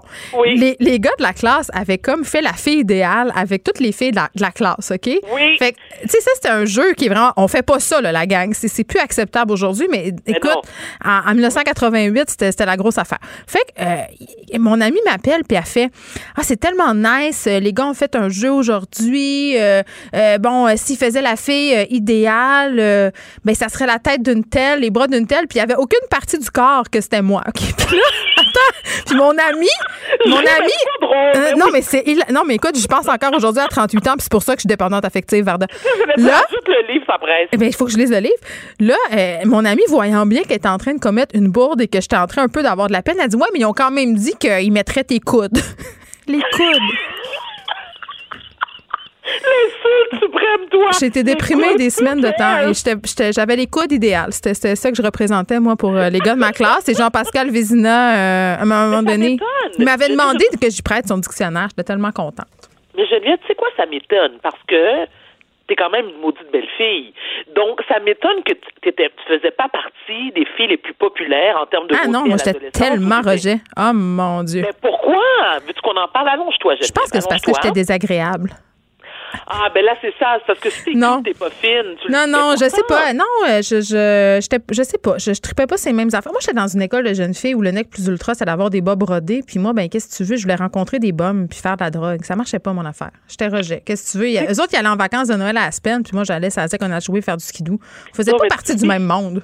Non, mais tu aussi, j'ai été chez les bonnes sœurs. J'étais au pensionnat des Ursulines. C'est ça. Moi, c'était les Antoniennes de Marie. Regarde comme on a fini Varda. Fuck J'étais dehors, moi. Écoute, mes parents étaient. Écoute, moi, j'ai fugué. J'ai fugué de l'école à lire dans mon livre Maudite folle, merci beaucoup. Mais moi, j'ai fugué, puis ils m'ont trouvé, puis on dit à mes parents écoutez, il n'y a plus rien à faire. Mes parents étaient comme mais comment il n'y a plus rien à faire? On peut pas la garder, là. Ça, ça se peut pas. Mais c'est, tu vois, c'est à ce moment-là qu'on m'a diagnostiqué bipolaire et mes parents ont eu la brillante idée de me chipper en Haïti comme une lettre à la poste. Ceci étant, Mais c'est traumatisant, Varda. C'est pour ça que t'es. Garde, ta grande blessure, euh, peut-être, elle s'explique en partie euh, par ça. de- Non, mais elle- le elle- shipping. Non, mais tu sais quoi? On en rit, mais ce que je voulais aussi dire euh, tout à l'heure, c'est que, en général, cette blessure, c'est- pardon, cette blessure de l'enfance euh, a un lien direct. Mon Dieu, je parle peut-être deviens plus émotive, mais un lien direct sur les enfants qui, eux, ont été abandonnés très très jeunes. Moi, j'ai pas été abandonnée par mes parents, c'est-à-dire que ma mère a eu un postpartum vraiment vraiment dégueulasse et j'ai été vivre chez ma grand-mère. Mais je pense, écoute, c'est ce que mon psychanalyste me dit, parce que je sais que je suis pas la seule qui a vécu ça, c'est pas que j'en parle. C'était trop tôt, Geneviève. La séparation a eu lieu trop tôt, mais d'un autre côté, je suis qui, moi, pour juger ma mère? Elle a voulu bien faire, puis elle m'a quand même pas mis dans une crèche ou en famille d'accueil. J'étais avec ma grand-mère euh, maternelle qui m'a adorée. Parenthèse fermée. Alors, je ça pourrait être un beau cadeau de Noël, ça. Je répète le titre du livre, Vaincre la dépendance affective, écrit par Sylvie Tenenbaum aux éditions Albin Michel. Mais on Sur peut- ce, je vais aller m'allonger chez mon psy. Non, mais attends, on peut faire un doublé. Là. On lit ça, puis on lit aussi euh, ces femmes qui aiment femmes trop. qui aiment trop. Pour vrai, c'est tellement encore d'actualité. J'adore ça, les bons vieux classiques des années 90. Euh, Kramer contre Kramer. Les manipulateurs sont parmi nous. Euh, c'est- ah oui, mais ça, c'était un divorce qui virait bien mal, Varda. C'est euh, un roman, mais c'est un classique des années 90. Qu'est-ce que tu veux? J'avais lu tous les livres de la bibliothèque de l'école. Il fallait que je me rabatte. Quoi? Moi, j'ai vu ce film-là avec mes parents au ciné-parc Oh à l'époque. Puis là, je me rappelle, j'étais traumatisée, puis mes parents étaient comme, mais voyons, est-ce que vous allez divorcer? Mes parents étaient comme, ah, jamais. Est-ce qu'ils ont divorcé? Oui, mais j'avais 20 ans, j'en suis revenue rapidement, puis ils sont en excellent terme aujourd'hui, ils se parlent euh, tous les jours. là. Mais je suis contente de t'entendre dire que tu as bien pris ça parce que souvent, ce que je remarque autour de moi, puis on va se laisser là-dessus puisqu'on est vraiment rendu dans la tranche de vie, mais Je suis désolée. les gens, non, c'est pas grave, les gens qui, euh, dont les parents divorcent tard sont, sont vraiment fâchés. Ils prennent vraiment mal. Oui. Je peux comprendre. Je peux comprendre. C'est comme si toute leur enfance était une fraude. tu comprends? C'est ça que je me suis fait dire. Qu'est-ce que tu veux? Toute leur enfance était une fraude, n'importe. C'est tellement ça, Geneviève. Je sais que c'est ça. Écoute, on en Ouais. parle demain. Là, il faut que je te laisse Ah parce que. demain, ma chérie. Non, t'es pas là. Euh, ça va être Martin Geoffroy, mais là, il faut que je te laisse parce que ma chaise d'animation craque tellement que je m'en vais chercher du gigalou pendant la pause. bye bye. À lundi. Profites-en. Lis, lis des livres. C'est bon, les livres. Bye. Acheter une voiture usagée, ça peut être stressant, mais prenez une grande respiration. Et imaginez-vous avec un rapport d'historique de véhicule Carfax Canada qui peut vous signaler les accidents antérieurs, les rappels et plus encore. Carfax Canada. Achetez l'esprit tranquille. Joignez-vous à la discussion. Appelez ou textez le 187 Cube Radio 1877 827 2346. Hello. Bon, je voulais absolument qu'on revienne sur cette histoire entre le casino de Montréal et le crime organisé, euh, histoire parue dans le journal de Montréal menée par notre bureau d'enquête. Avant sa fermeture forcée par la pandémie, le casino qui a littéralement déroulé le tapis rouge à plusieurs membres super influents du crime organisé montréalais. Euh, Puis ça allait là de, écoute, traitement royal. On leur offrait des chambres d'hôtel, des soupers au restaurant, des billets de spectacle. C'était littéralement traités comme des rois. On se rappelle que le casino c'est quand même une institution euh, menée de façon publique. Là, c'est des, les fonds publics qui financent ça, c'est le gouvernement. On en parle avec André Noël, qui est journaliste et co-auteur du livre Mafia Inc. Salut André. Bonjour. J'avais hâte de pouvoir faire appel à toi en tant que co-auteur du livre Mafia Inc. Bon, OK. euh, quand même, quand on lit ça, c'est, très, très déroutant. C'est un long texte que j'invite les gens à aller lire euh, dans le journal, sur le site du Journal de Montréal. L'Auto-Québec, qui littéralement se retrouve à agir, euh, comment dire, quasiment comme facilitateur pour le blanchiment d'argent. Ben clairement, ils agissent comme facilitateurs pour le blanchiment d'argent. Ils donnent un coup de main au crime organisé. Et puis ils peuvent absolument pas ignorer que c'est ça qu'ils font, Euh, parce qu'ils ont leur propre service d'enquête euh, au casino.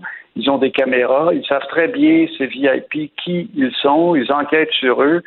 Alors, euh, je veux dire, il n'y a absolument aucune, absolument aucune excuse. Puis en plus, c'est une récidive parce que c'est pas la première fois que ces histoires-là sortent dans les médias ou sortent sur- dans l'espace public. là. Euh, on, on se souvient de l'opération euh, Colisée, euh, en fait en 2006, quand des arrestations massives se sont faites parmi les membres du clan Risuto, la mafia euh, sicilienne, donc notamment de Rocco Solicito, qui était le gérant du Consenza, le quartier général de, de la mafia à Montréal, sur la rue Jarry, dans l'Est, Saint-Léonard. Euh, donc, euh, parmi ces, les dirigeants du, de, de la mafia, il y avait le lieutenant Francesco Del Balzo, dont il est encore question dans le Journal de Montréal aujourd'hui. Mais il faut savoir que ça avait été révélé dans les documents donc déposés par la GRC. Euh, Del Balso était inscrit au club des joueurs à vie du, du casino de, de Montréal. Il y avait même un, un- un numéro comme de, de VIP. là. Euh, le- C'était le numéro 71-35-1. Alors, euh, c'est quand même euh, hallucinant d'apprendre, et puis je peux vous en parler euh, un petit peu plus de, de ce qu'il faisait, si on a le temps. là. Le, c'est qu'un des, des gros problèmes, évidemment, pour la mafia, c'est qu'ils se retrouvent avec des masses d'argent euh, liquide euh, qui vient du trafic de la drogue essentiellement, ils ne savent pas quoi faire avec. Ben, c'est très amusant. Excuse-moi, vous, Geneviève. Ben non, mais tu faisais euh, référence à, à Del Bazo, là, juste pour qu'on se fasse une idée. euh, Oui. Tu dis la mafia a accès à des quantités phénoménales d'argent, doit blanchir cet argent-là. Là. Cet homme-là euh, a joué presque 8 millions en quelques années. Un autre dont il est question dans l'article du journal, Stéphano euh, Solicito, 2,5 millions entre 2014 et 2015. Je veux dire, pas du petit change, là. Ben, exactement. Puis c'est d'ailleurs amusant de voir que c'est Solicito, je pense, qui arrive à un moment donné, puis s'est refusé de- d'utiliser ses billets de banque parce que les billets de banque sont moisis. Ou brûlés. D'ailleurs, ça, c'est, ça montre, c'est un petit détail qui montre la difficulté pour le crime organisé de blanchir son argent. Il se ramasse avec des, des monceaux, des montagnes de, de billets de banque de, de 20 dollars, 100 dollars, puis il n'y a pas si longtemps, même des billets de 1000 dollars parce que ces billets-là étaient euh, à- à cours légal. Euh, Finalement, ça a été interdit. Mais euh, je me souviens d'avoir lu un livre, euh, un très bon livre qui s'appelle La pièce de Claire Sterling sur la mafia euh, dans le monde. Et puis, ils avaient trouvé, la police euh, britannique avait trouvé dans un entrepôt à Londres un bundle, euh, un- un- vraiment un, un cube de mètre, un mètre cube de, de, de, de- billets de banque qui moisissait. Alors, euh, c'est un réel problème pour le crime organisé. Quoi faire? Ils peuvent pas arriver avec des... Ils l'ont fait déjà, arriver avec des poches d'argent à la banque, euh, notamment la banque d'épargne, ça s'était fait.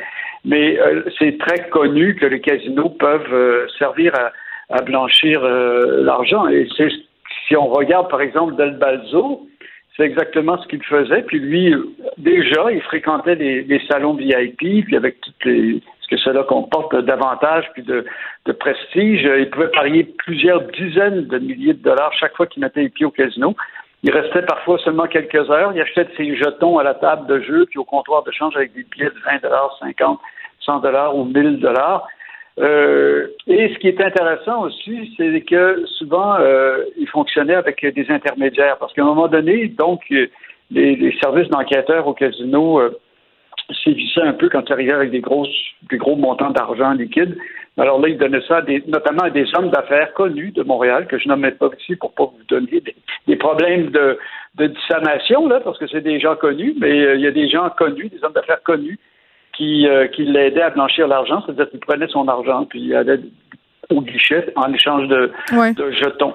Alors, euh, c'est la même, exactement la même chose euh, qu'on voit qui, continue de se produire. Et pour moi, d'apprendre que, notamment Del Balzo, a recommencé à pouvoir, après ces quelques années de prison, donc avant la pandémie, retourner au casino et refaire exactement la même chose, euh, c'est sidérant. C'est tout simplement sidérant. Mais c'est qui euh, Francesco euh, Del Balzo, André? Ben, alors, c'est un lieutenant très important. C'était pas le dirigeant. Parmi les dirigeants qui avaient hmm. dans le. les dirigeants de, la mafia avec Vito Rizzuto. Donc, il y avait Nick Rizzuto, son père, il y avait Giordano, Rocco Solicito, Arcadi, mais donc au deuxième rang, Del Balzo faisait des sales jobs. Je ne sais pas si vous vous souvenez, il avait intimidé un entrepreneur en construction qui voulait faire des travaux de céramique à l'Université de Montréal. Il lui avait envoyé des cartes très menaçantes. Ça a été déposé à la commission Charbonneau, d'ailleurs. Alors, euh, c'est juste un exemple ici de quelque chose qui, qui vaut la peine d'être rappelé parce que vraiment, l'Auto-Québec peut pas, parce que j'ai vu leur communiqué, peut pas prétendre que, ah, on peut rien faire. Non, mais attends, le communiqué, il m'a mis le feu au derrière, André. Là, je m'excuse. Là, tu sais très bien, tu l'as dit tantôt, là, ils ont un système de caméra. Ils ont des enquêteurs. Ils savent très bien qu'est-ce qui se passe là-bas. Euh, puis c'est tout le temps le paradoxe de l'Auto-Québec. Là, là on, parle de ce cas-là, mais c'est tout le temps euh, la problématique auquel on fait face quand on parle de l'Auto-Québec. Là, on parle d'une société d'État euh, qui base son industrie sur le jeu. Le jeu qui était une industrie, tout d'abord, qui était possédée par le crime organisé, se servent de cette industrie-là, installent des machines à sous un peu partout. Donc, c'est comme d'un côté, oui, on nourrit les mamelles de l'État, mais on les nourrit à l'aide de la criminalité, à l'aide de la détresse des gens, à l'aide des problèmes de jeu. Moi, je trouve que c'est une société qui est éminemment shady, l'Auto-Québec. Je m'excuse, là, mais ils sont hypocrites, c'est un rare temps. Oui, effectivement. Mais bon, évidemment, l'argument qu'ils utilisent, c'est que si bien que le jeu soit sous le contrôle de l'État plutôt que du crime organisé, ça se comprend. Mais il y a bien des choses. Oui, mais après ça. C'est qu'à un moment donné, Bon, notamment, c'est qu'il pourrait très bien, contrairement à ce qu'il laisse entendre, il pourrait très bien barrer l'accès euh, au casino. Alors, il existe dans la loi sur les loteries, euh, c'est l'article 20.2. Euh, puis là, je vous lis des, passages en, les mettant ensemble. Mais donc, ils indiquent, parce que ceux qui, qui officiellement gèrent la bonne conduite, c'est mm. la régie des alcools, des courses et des jeux. Alors, dans la loi sur les loteries, il est écrit que la régie, c'est la, la RACJ, qu'on dit, là, euh, peut prendre des règles, puis là je cite textuellement, des règles pour prescrire des conditions d'admission dans un casino et des motifs d'exclusion. Mm-hmm. Elle peut ainsi tenir compte des bonnes mœurs et des antécédents judiciaires d'une personne. Autrement dit, concrètement, la Société des loteries du Québec, l'Auto-Québec, peut alerter la régie des alcools, des courses et des jeux, leur dire écoutez, on a un problème, il y a des mafieux notoires qui viennent au casino, est-ce que vous pouvez agir? Et à ce moment-là, la régie peut les convoquer en audience publique, comme ils font régulièrement, par exemple, pour euh, les tenanciers de bar, et puis leur dire écoutez, mon cher monsieur, vous ne pouvez plus mettre les pieds au casino parce que vous avez des mauvaises mœurs. mais il y a le 8 euh, millions, on le prendrait bien, le 8 millions. c'est ben, ça l'affaire. C'est ce qu'ils veulent. Alors, cette disposition des bonnes mœurs, elle existe aussi dans la loi sur le bâtiment, de la même façon qu'on peut très bien empêcher des gens d'avoir une licence d'entrepreneur en construction. Euh, pour euh, mauvaises mœurs. Donc, c'est faux de dire que l'Auto-Québec n'a pas de moyens qui, eh bien, ils font, parce que de la façon dont tu parles, c'est ah ben nous, on, prévient les autorités qui s'occupent du blanchiment d'argent, essentiellement ce qu'on appelle le CANAF, qui est l'organisme euh, fédéral qui, qui euh, surveille la question du blanchiment d'argent. Mhm. Donc, euh, c'est une. euh, mais euh, c'est pas juste l'Auto-Québec ici qui, qui, qui est responsable de cette nonchalance euh, envers de, l'État, je dirais, envers le crime organisé. Non, puis quand même, euh, on peut lire euh, à leur défense dans l'article du Journal de Montréal que justement des enquêteurs du casino ont levé des drapeaux rouges, euh, ont interpellé par exemple des banques. Il y a des banques aussi qui ont dit écoutez là, ça c'est suspect, ces transferts d'argent là sont suspects, mais on dirait qu'à partir du moment où on a dit ça, il se passe plus grand chose et ces gens-là peuvent continuer à aller au casino pour faire leurs affaires. Là, Stéphano Solicito a joué euh, 67 heures euh, 45 minutes pour 893 850 dollars, André. Oui, oui, euh, c'est clair, c'est clair. Mais ça dénote effectivement une nonchalance de l'État canadien, puis des fois on peut même soupçonner plus que de la nonchalance dans certains cas. Mais de la Je complaisance. Une question, Geneviève, une complaisance, c'est ça? Et- et comment ça se fait que la mafia puis les Hells Angels ne sont pas des organisations illégales? C'est un peu incompréhensible, en effet. euh, euh, non, euh, puis moi, j'avais posé la question à Mme Charbonneau quand j'ai travaillé à la commission. J'avais dit, Mme Charbonneau, comment ça se fait que c'est pas illégal? Puis elle m'avait regardé avec des grands yeux, puis elle dit, ben oui, effectivement, comment ça se fait que c'est pas illégal, ces organisations-là? Parce qu'il y en a des organisations illégales au Canada. Alors, depuis les attentats du 11 septembre, il y a une soixantaine d'organisations dans le monde qui ont été déclarées illégales. Euh, et puis, je suis pas en train de dire qu'elles ne devraient pas l'être, mais parmi ces 60 organisations, on trouve par exemple le Hezbollah, qui a une existence tout à fait légale au Liban, hein, qui participe au, au gouvernement libanais. Je suis pas en train de faire la propagande du Hezbollah, là. je suis pas en train de dire que c'est une bonne organisation. Je suis en train de vous dire que cette organisation a une existence légale ailleurs, et ici, donc, elle est illégale. Même chose pour le Hamas, qui euh, est finalement qui, qui dirige le gouvernement dans la bande de, de Gaza, ou encore euh, les, euh, le, le parti, ça c'est plus surprenant, le Parti des travailleurs du, du, euh, du Kurdistan, le KKK, le PKK, excusez-moi, le KKK. Le KKK, c'est autre chose. oui, c'est autre chose. Euh, en, en Turquie, qui est un parti, euh, ma foi, bien des gens disent qu'il qu'il se bat avec euh, énergie pour euh, la défense des, des Kurdes euh, en Turquie, qui méritent effectivement d'être défendus. Alors, si ces organisations-là, qui ne posent à peu près aucune menace au Canada, euh, parce qu'on ne parle pas d'Al-Qaïda, on parle d'autre chose, euh, si elles sont interdites euh, ici, comment ça se fait que la mafia et les Hells Angels et autres organisations criminelles ne sont pas interdites? C'est comme assez incompréhensible, effectivement. Ben, on jase, on sait pas pourquoi, mais on sait que ces organisations-là ont le bras long. On sait que ces organisations-là investissent l'argent aussi dans des pans, dans des pans légales de notre économie. Tu sais, c'est un, sac de nœuds, cette histoire-là. Puis l'histoire du casino, quand même, euh, soulève beaucoup de questions. Tu sais, tu parlais de non- nonchalance, moi, je parlais euh, de complaisance, mais il faut se soucier de la présence de ces gens-là euh, au casino, mais peut-être aussi dans d'autres secteurs, justement. Tout à fait. Et c'est ça qui est la grande inquiétude. En fait, c'est une des raisons même pour lesquelles la commission Charbonneau avait été créée. Ben oui. il y a eu une infiltration du crime organisé dans l'industrie de la construction et même parfois à- au niveau de public, c'est-à-dire par exemple des relations avec euh, des fonctionnaires euh, dans les municipalités et même euh, parfois au gouvernement. Alors euh, effectivement, euh, c'est pas juste au casino que ça se joue. Je dirais, on voit actuellement des, des, des, des hommes d'affaires très connus, encore une fois que je ne nommerai pas pour pas vous, vous amener des, des, des paquets de poursuites en diffamation parce qu'ils sont extrêmement puissants, mais qui investissent des, de, de très nombreux secteurs de l'économie. Et ce que ça fait, c'est que comme ils ont accès à, à de l'argent facile, de l'argent sale, ça fait une concurrence déloyale aux hommes d'affaires euh, honnêtes qui, eux, doivent euh, travailler fort pour pouvoir euh, euh, avoir l'argent qui leur permet d'investir et, et de se développer. Alors, c'est ça pose un réel problème euh, pour l'économie, en fait. Oui, puis quand on sait que le Casino de Montréal est capable de barrer une petite frappe euh, qui a fait un peu de prison pour des vols, euh, mais qui on barre pas des mafieux euh, qui investissent des millions, je pense qu'on est capable de comprendre qu'est-ce qui est en train de se passer ici. André Noël, merci beaucoup. Très bien, merci. Bonne journée. Acheter une voiture usagée sans connaître son historique, ça peut être stressant. Mais prenez une pause. Et procurez-vous un rapport d'historique de véhicule Carfax Canada pour vous éviter du stress inutile. Carfax Canada. Achetez l'esprit tranquille. Pour elle, une question sans réponse n'est pas une réponse. Geneviève Peterson. Cube Radio. On est avec Pierre Nantel. Salut Pierre. Bonjour Geneviève. Hey, t'as-tu écouté le point de presse euh, tantôt? Ben oui, évidemment. tu as eu la chance de voir le dirty look que, le, que jeté M. Legault à Horacio Arruda quand on lui a posé la question sur le deux jours ou le quatre jours. Oui, il a dit je vais laisser M. Arruda répondre. Tu sais, il a carrément Avec un- pelleté un ça. sourire narquois, là, tu sais, là, comme, hey, vas-y, vas-y, spin. Non, non, mais c'est fou parce que, écoute, euh, c'est. En ce moment, j'ai l'impression que le gouvernement, Legault, sont un peu pognés avec la patate chaude de, de Noël. là. Ils essayent de remettre la patate dans le tube, ça marche pas tant. On essaie d'expliquer des décisions qui euh, se sont fait largement critiquer là, comme faisant pas de sens, comme étant illogiques. J'ai l'impression aussi, euh, Pierre, qu'avec la décision de l'Ontario, ça nous a fait mal aussi, le gouvernement, euh, gouvernement ontarien. Plus sévère que Oui. nous, effectivement. Ben, ça a mal paru. Ça a mal paru, le fait qu'en Ontario, on dise, ben, savez-vous quoi, on va pas sacrifier tous nos efforts pour Noël. On va rester entre nous, puis on va faire des accommodements pour les personnes seules. Là, François Legault, ça m'a surpris tantôt. Euh, vraiment, là, qui persiste et qui continue à dire que euh, lui, il pensait que deux jours, c'était une bonne idée.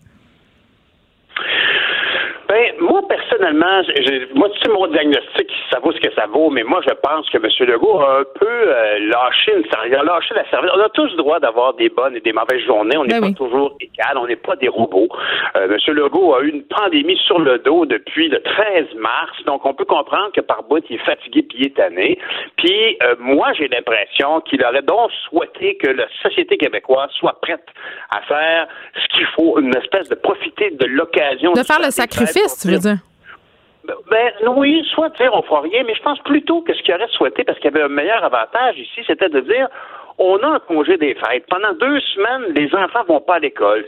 Beaucoup des travailleurs, beaucoup n'en ont pas de vacances, mais beaucoup de travailleurs travaillent pas pendant deux semaines. On pourrait s'organiser pour essayer. On sentait cette intention-là chez lui d'endiguer cette situation-là, puis de faire une, pandé- une pandémie, de faire plutôt une quarantaine à rabais. Comment c'était facile, on aurait pu le faire, mais ça s'est tellement braqué devant lui tout de suite qu'il a fait bon ben ok d'abord. Alors qu'est-ce qu'on fait? Il se tourne à la santé publique santé publique dit, écoutez, la santé mentale, ça compte, il faut faire la balance de tout ça. On dit, bah, deux jours, ils se sont mal exprimés, ça n'a pas été clair. Et là, aujourd'hui, on est en rétro-pédalage par rapport à ça. Évidemment, il y aura toujours des gens, c'est normal, là, qui sont pas contents parce que autres, ils n'ont pas congé au jour de l'an. Il y aura toujours des gens qui travaillent. C'est- problématique. Il n'y a rien de parfait. Mais il aurait pu éviter. Le gouvernement, M. Legault, M. Arruda, M. Dubé, aurait pu éviter autant de problèmes, de doutes et d'accusations. Puis ils ont mis de l'huile sur le feu sans le vouloir. Ça arrive pas très souvent, d'ailleurs, honnêtement. Je pense que beaucoup de gens se posent des questions par rapport à la gestion de la pandémie. Puis il faut toujours accepter la part d'imprévu qui vient avec un, virus comme celui-là. Mais clairement, on est dans un enjeu de communication parce qu'on a promis, que- on a évoqué quelque chose. On a fait un peu ce qu'il ne voulait pas faire la semaine passée en, en- en pensant à haute voix. Mais clairement, aujourd'hui, on voit qu'il fait un peu porter le chapeau et il a le droit, puis c'est bien légitime. C'est la santé publique qui fait ses recommandations et c'est géré par le politique. On le fait dans les autres provinces. C'est la santé publique qui détermine ce qui va se produire. Alors ici, le, monsieur la santé publique a dit, écoutez, euh, on peut faire ça sur quatre jours. L'idée que la, la avait, c'était bien sûr de s'assurer qu'il n'y ait pas de rassemblement au 1er janvier pour permettre cette espèce de mini quarantaine là, avant le retour. Oui, alors tout ça c'est louable, mais effectivement c'était très imprécis. Puis encore une fois, ça ramène un peu la question de Goudon. Ça se décide-tu sur un coin de table euh, Mais je pense pas. C'est moi je faisais l'ana- l'analogie suivante là, euh, puis c'est vraiment au ras des pâquerettes, mais je me disais c'est comme si ça me faisait penser à moi quand ma mère m'appelait le 2 octobre pour savoir ce qu'on allait faire le 24 décembre, puis j'avais pas le choix d'y répondre quelque chose, tu sais pour avoir la paix jusqu'à temps que je prenne la vraie décision. C'est un peu ça. J'ai l'impression que c'est un peu ça, puis j'ai l'impression que tu sais tantôt là monsieur Legault, il nous disait n'oubliez pas, on vous a dit si tu sais, il a beaucoup insisté sur ceci-là. Et on sait une des stratégies de la CAQ, c'est d'annoncer euh, leur truc progressivement. Est-ce qu'on est en train de, de peut-être euh, vouloir revenir à une bulle immédiate ou à une seule journée? Je pense que la table est quand même un peu mise. là. C'est ça. Et c'est aussi bien excusant en disant, écoutez, si on n'avait pas légiféré, si on n'avait pas offert quelque chose de précis pour Noël, on nous aurait reproché de ne pas avoir de plan pour Noël. Ben oui. non, mais attends, ils peuvent pas gagner. Ils ne peuvent tout simplement pas gagner. Puis c'est plate, mais notre job à nous, c'est d'un peu soulever les incongruités, mais pas trop. Il faut quand même euh, dire, moi, j'aimerais pas ça être à leur place en ce moment parce que j'ai l'impression que c'est them if you do, if you don't, et que peu importe ce qu'on va faire, il y aura de toute façon des conséquences, conséquences qu'ils devront assumer. Pierre Nantel? Ouais, on balaye pas un problème comme ça sous le tapis. Exactement. On t'écoute demain. De notre côté, c'est tout. On se retrouve demain, 13h. Cube Radio.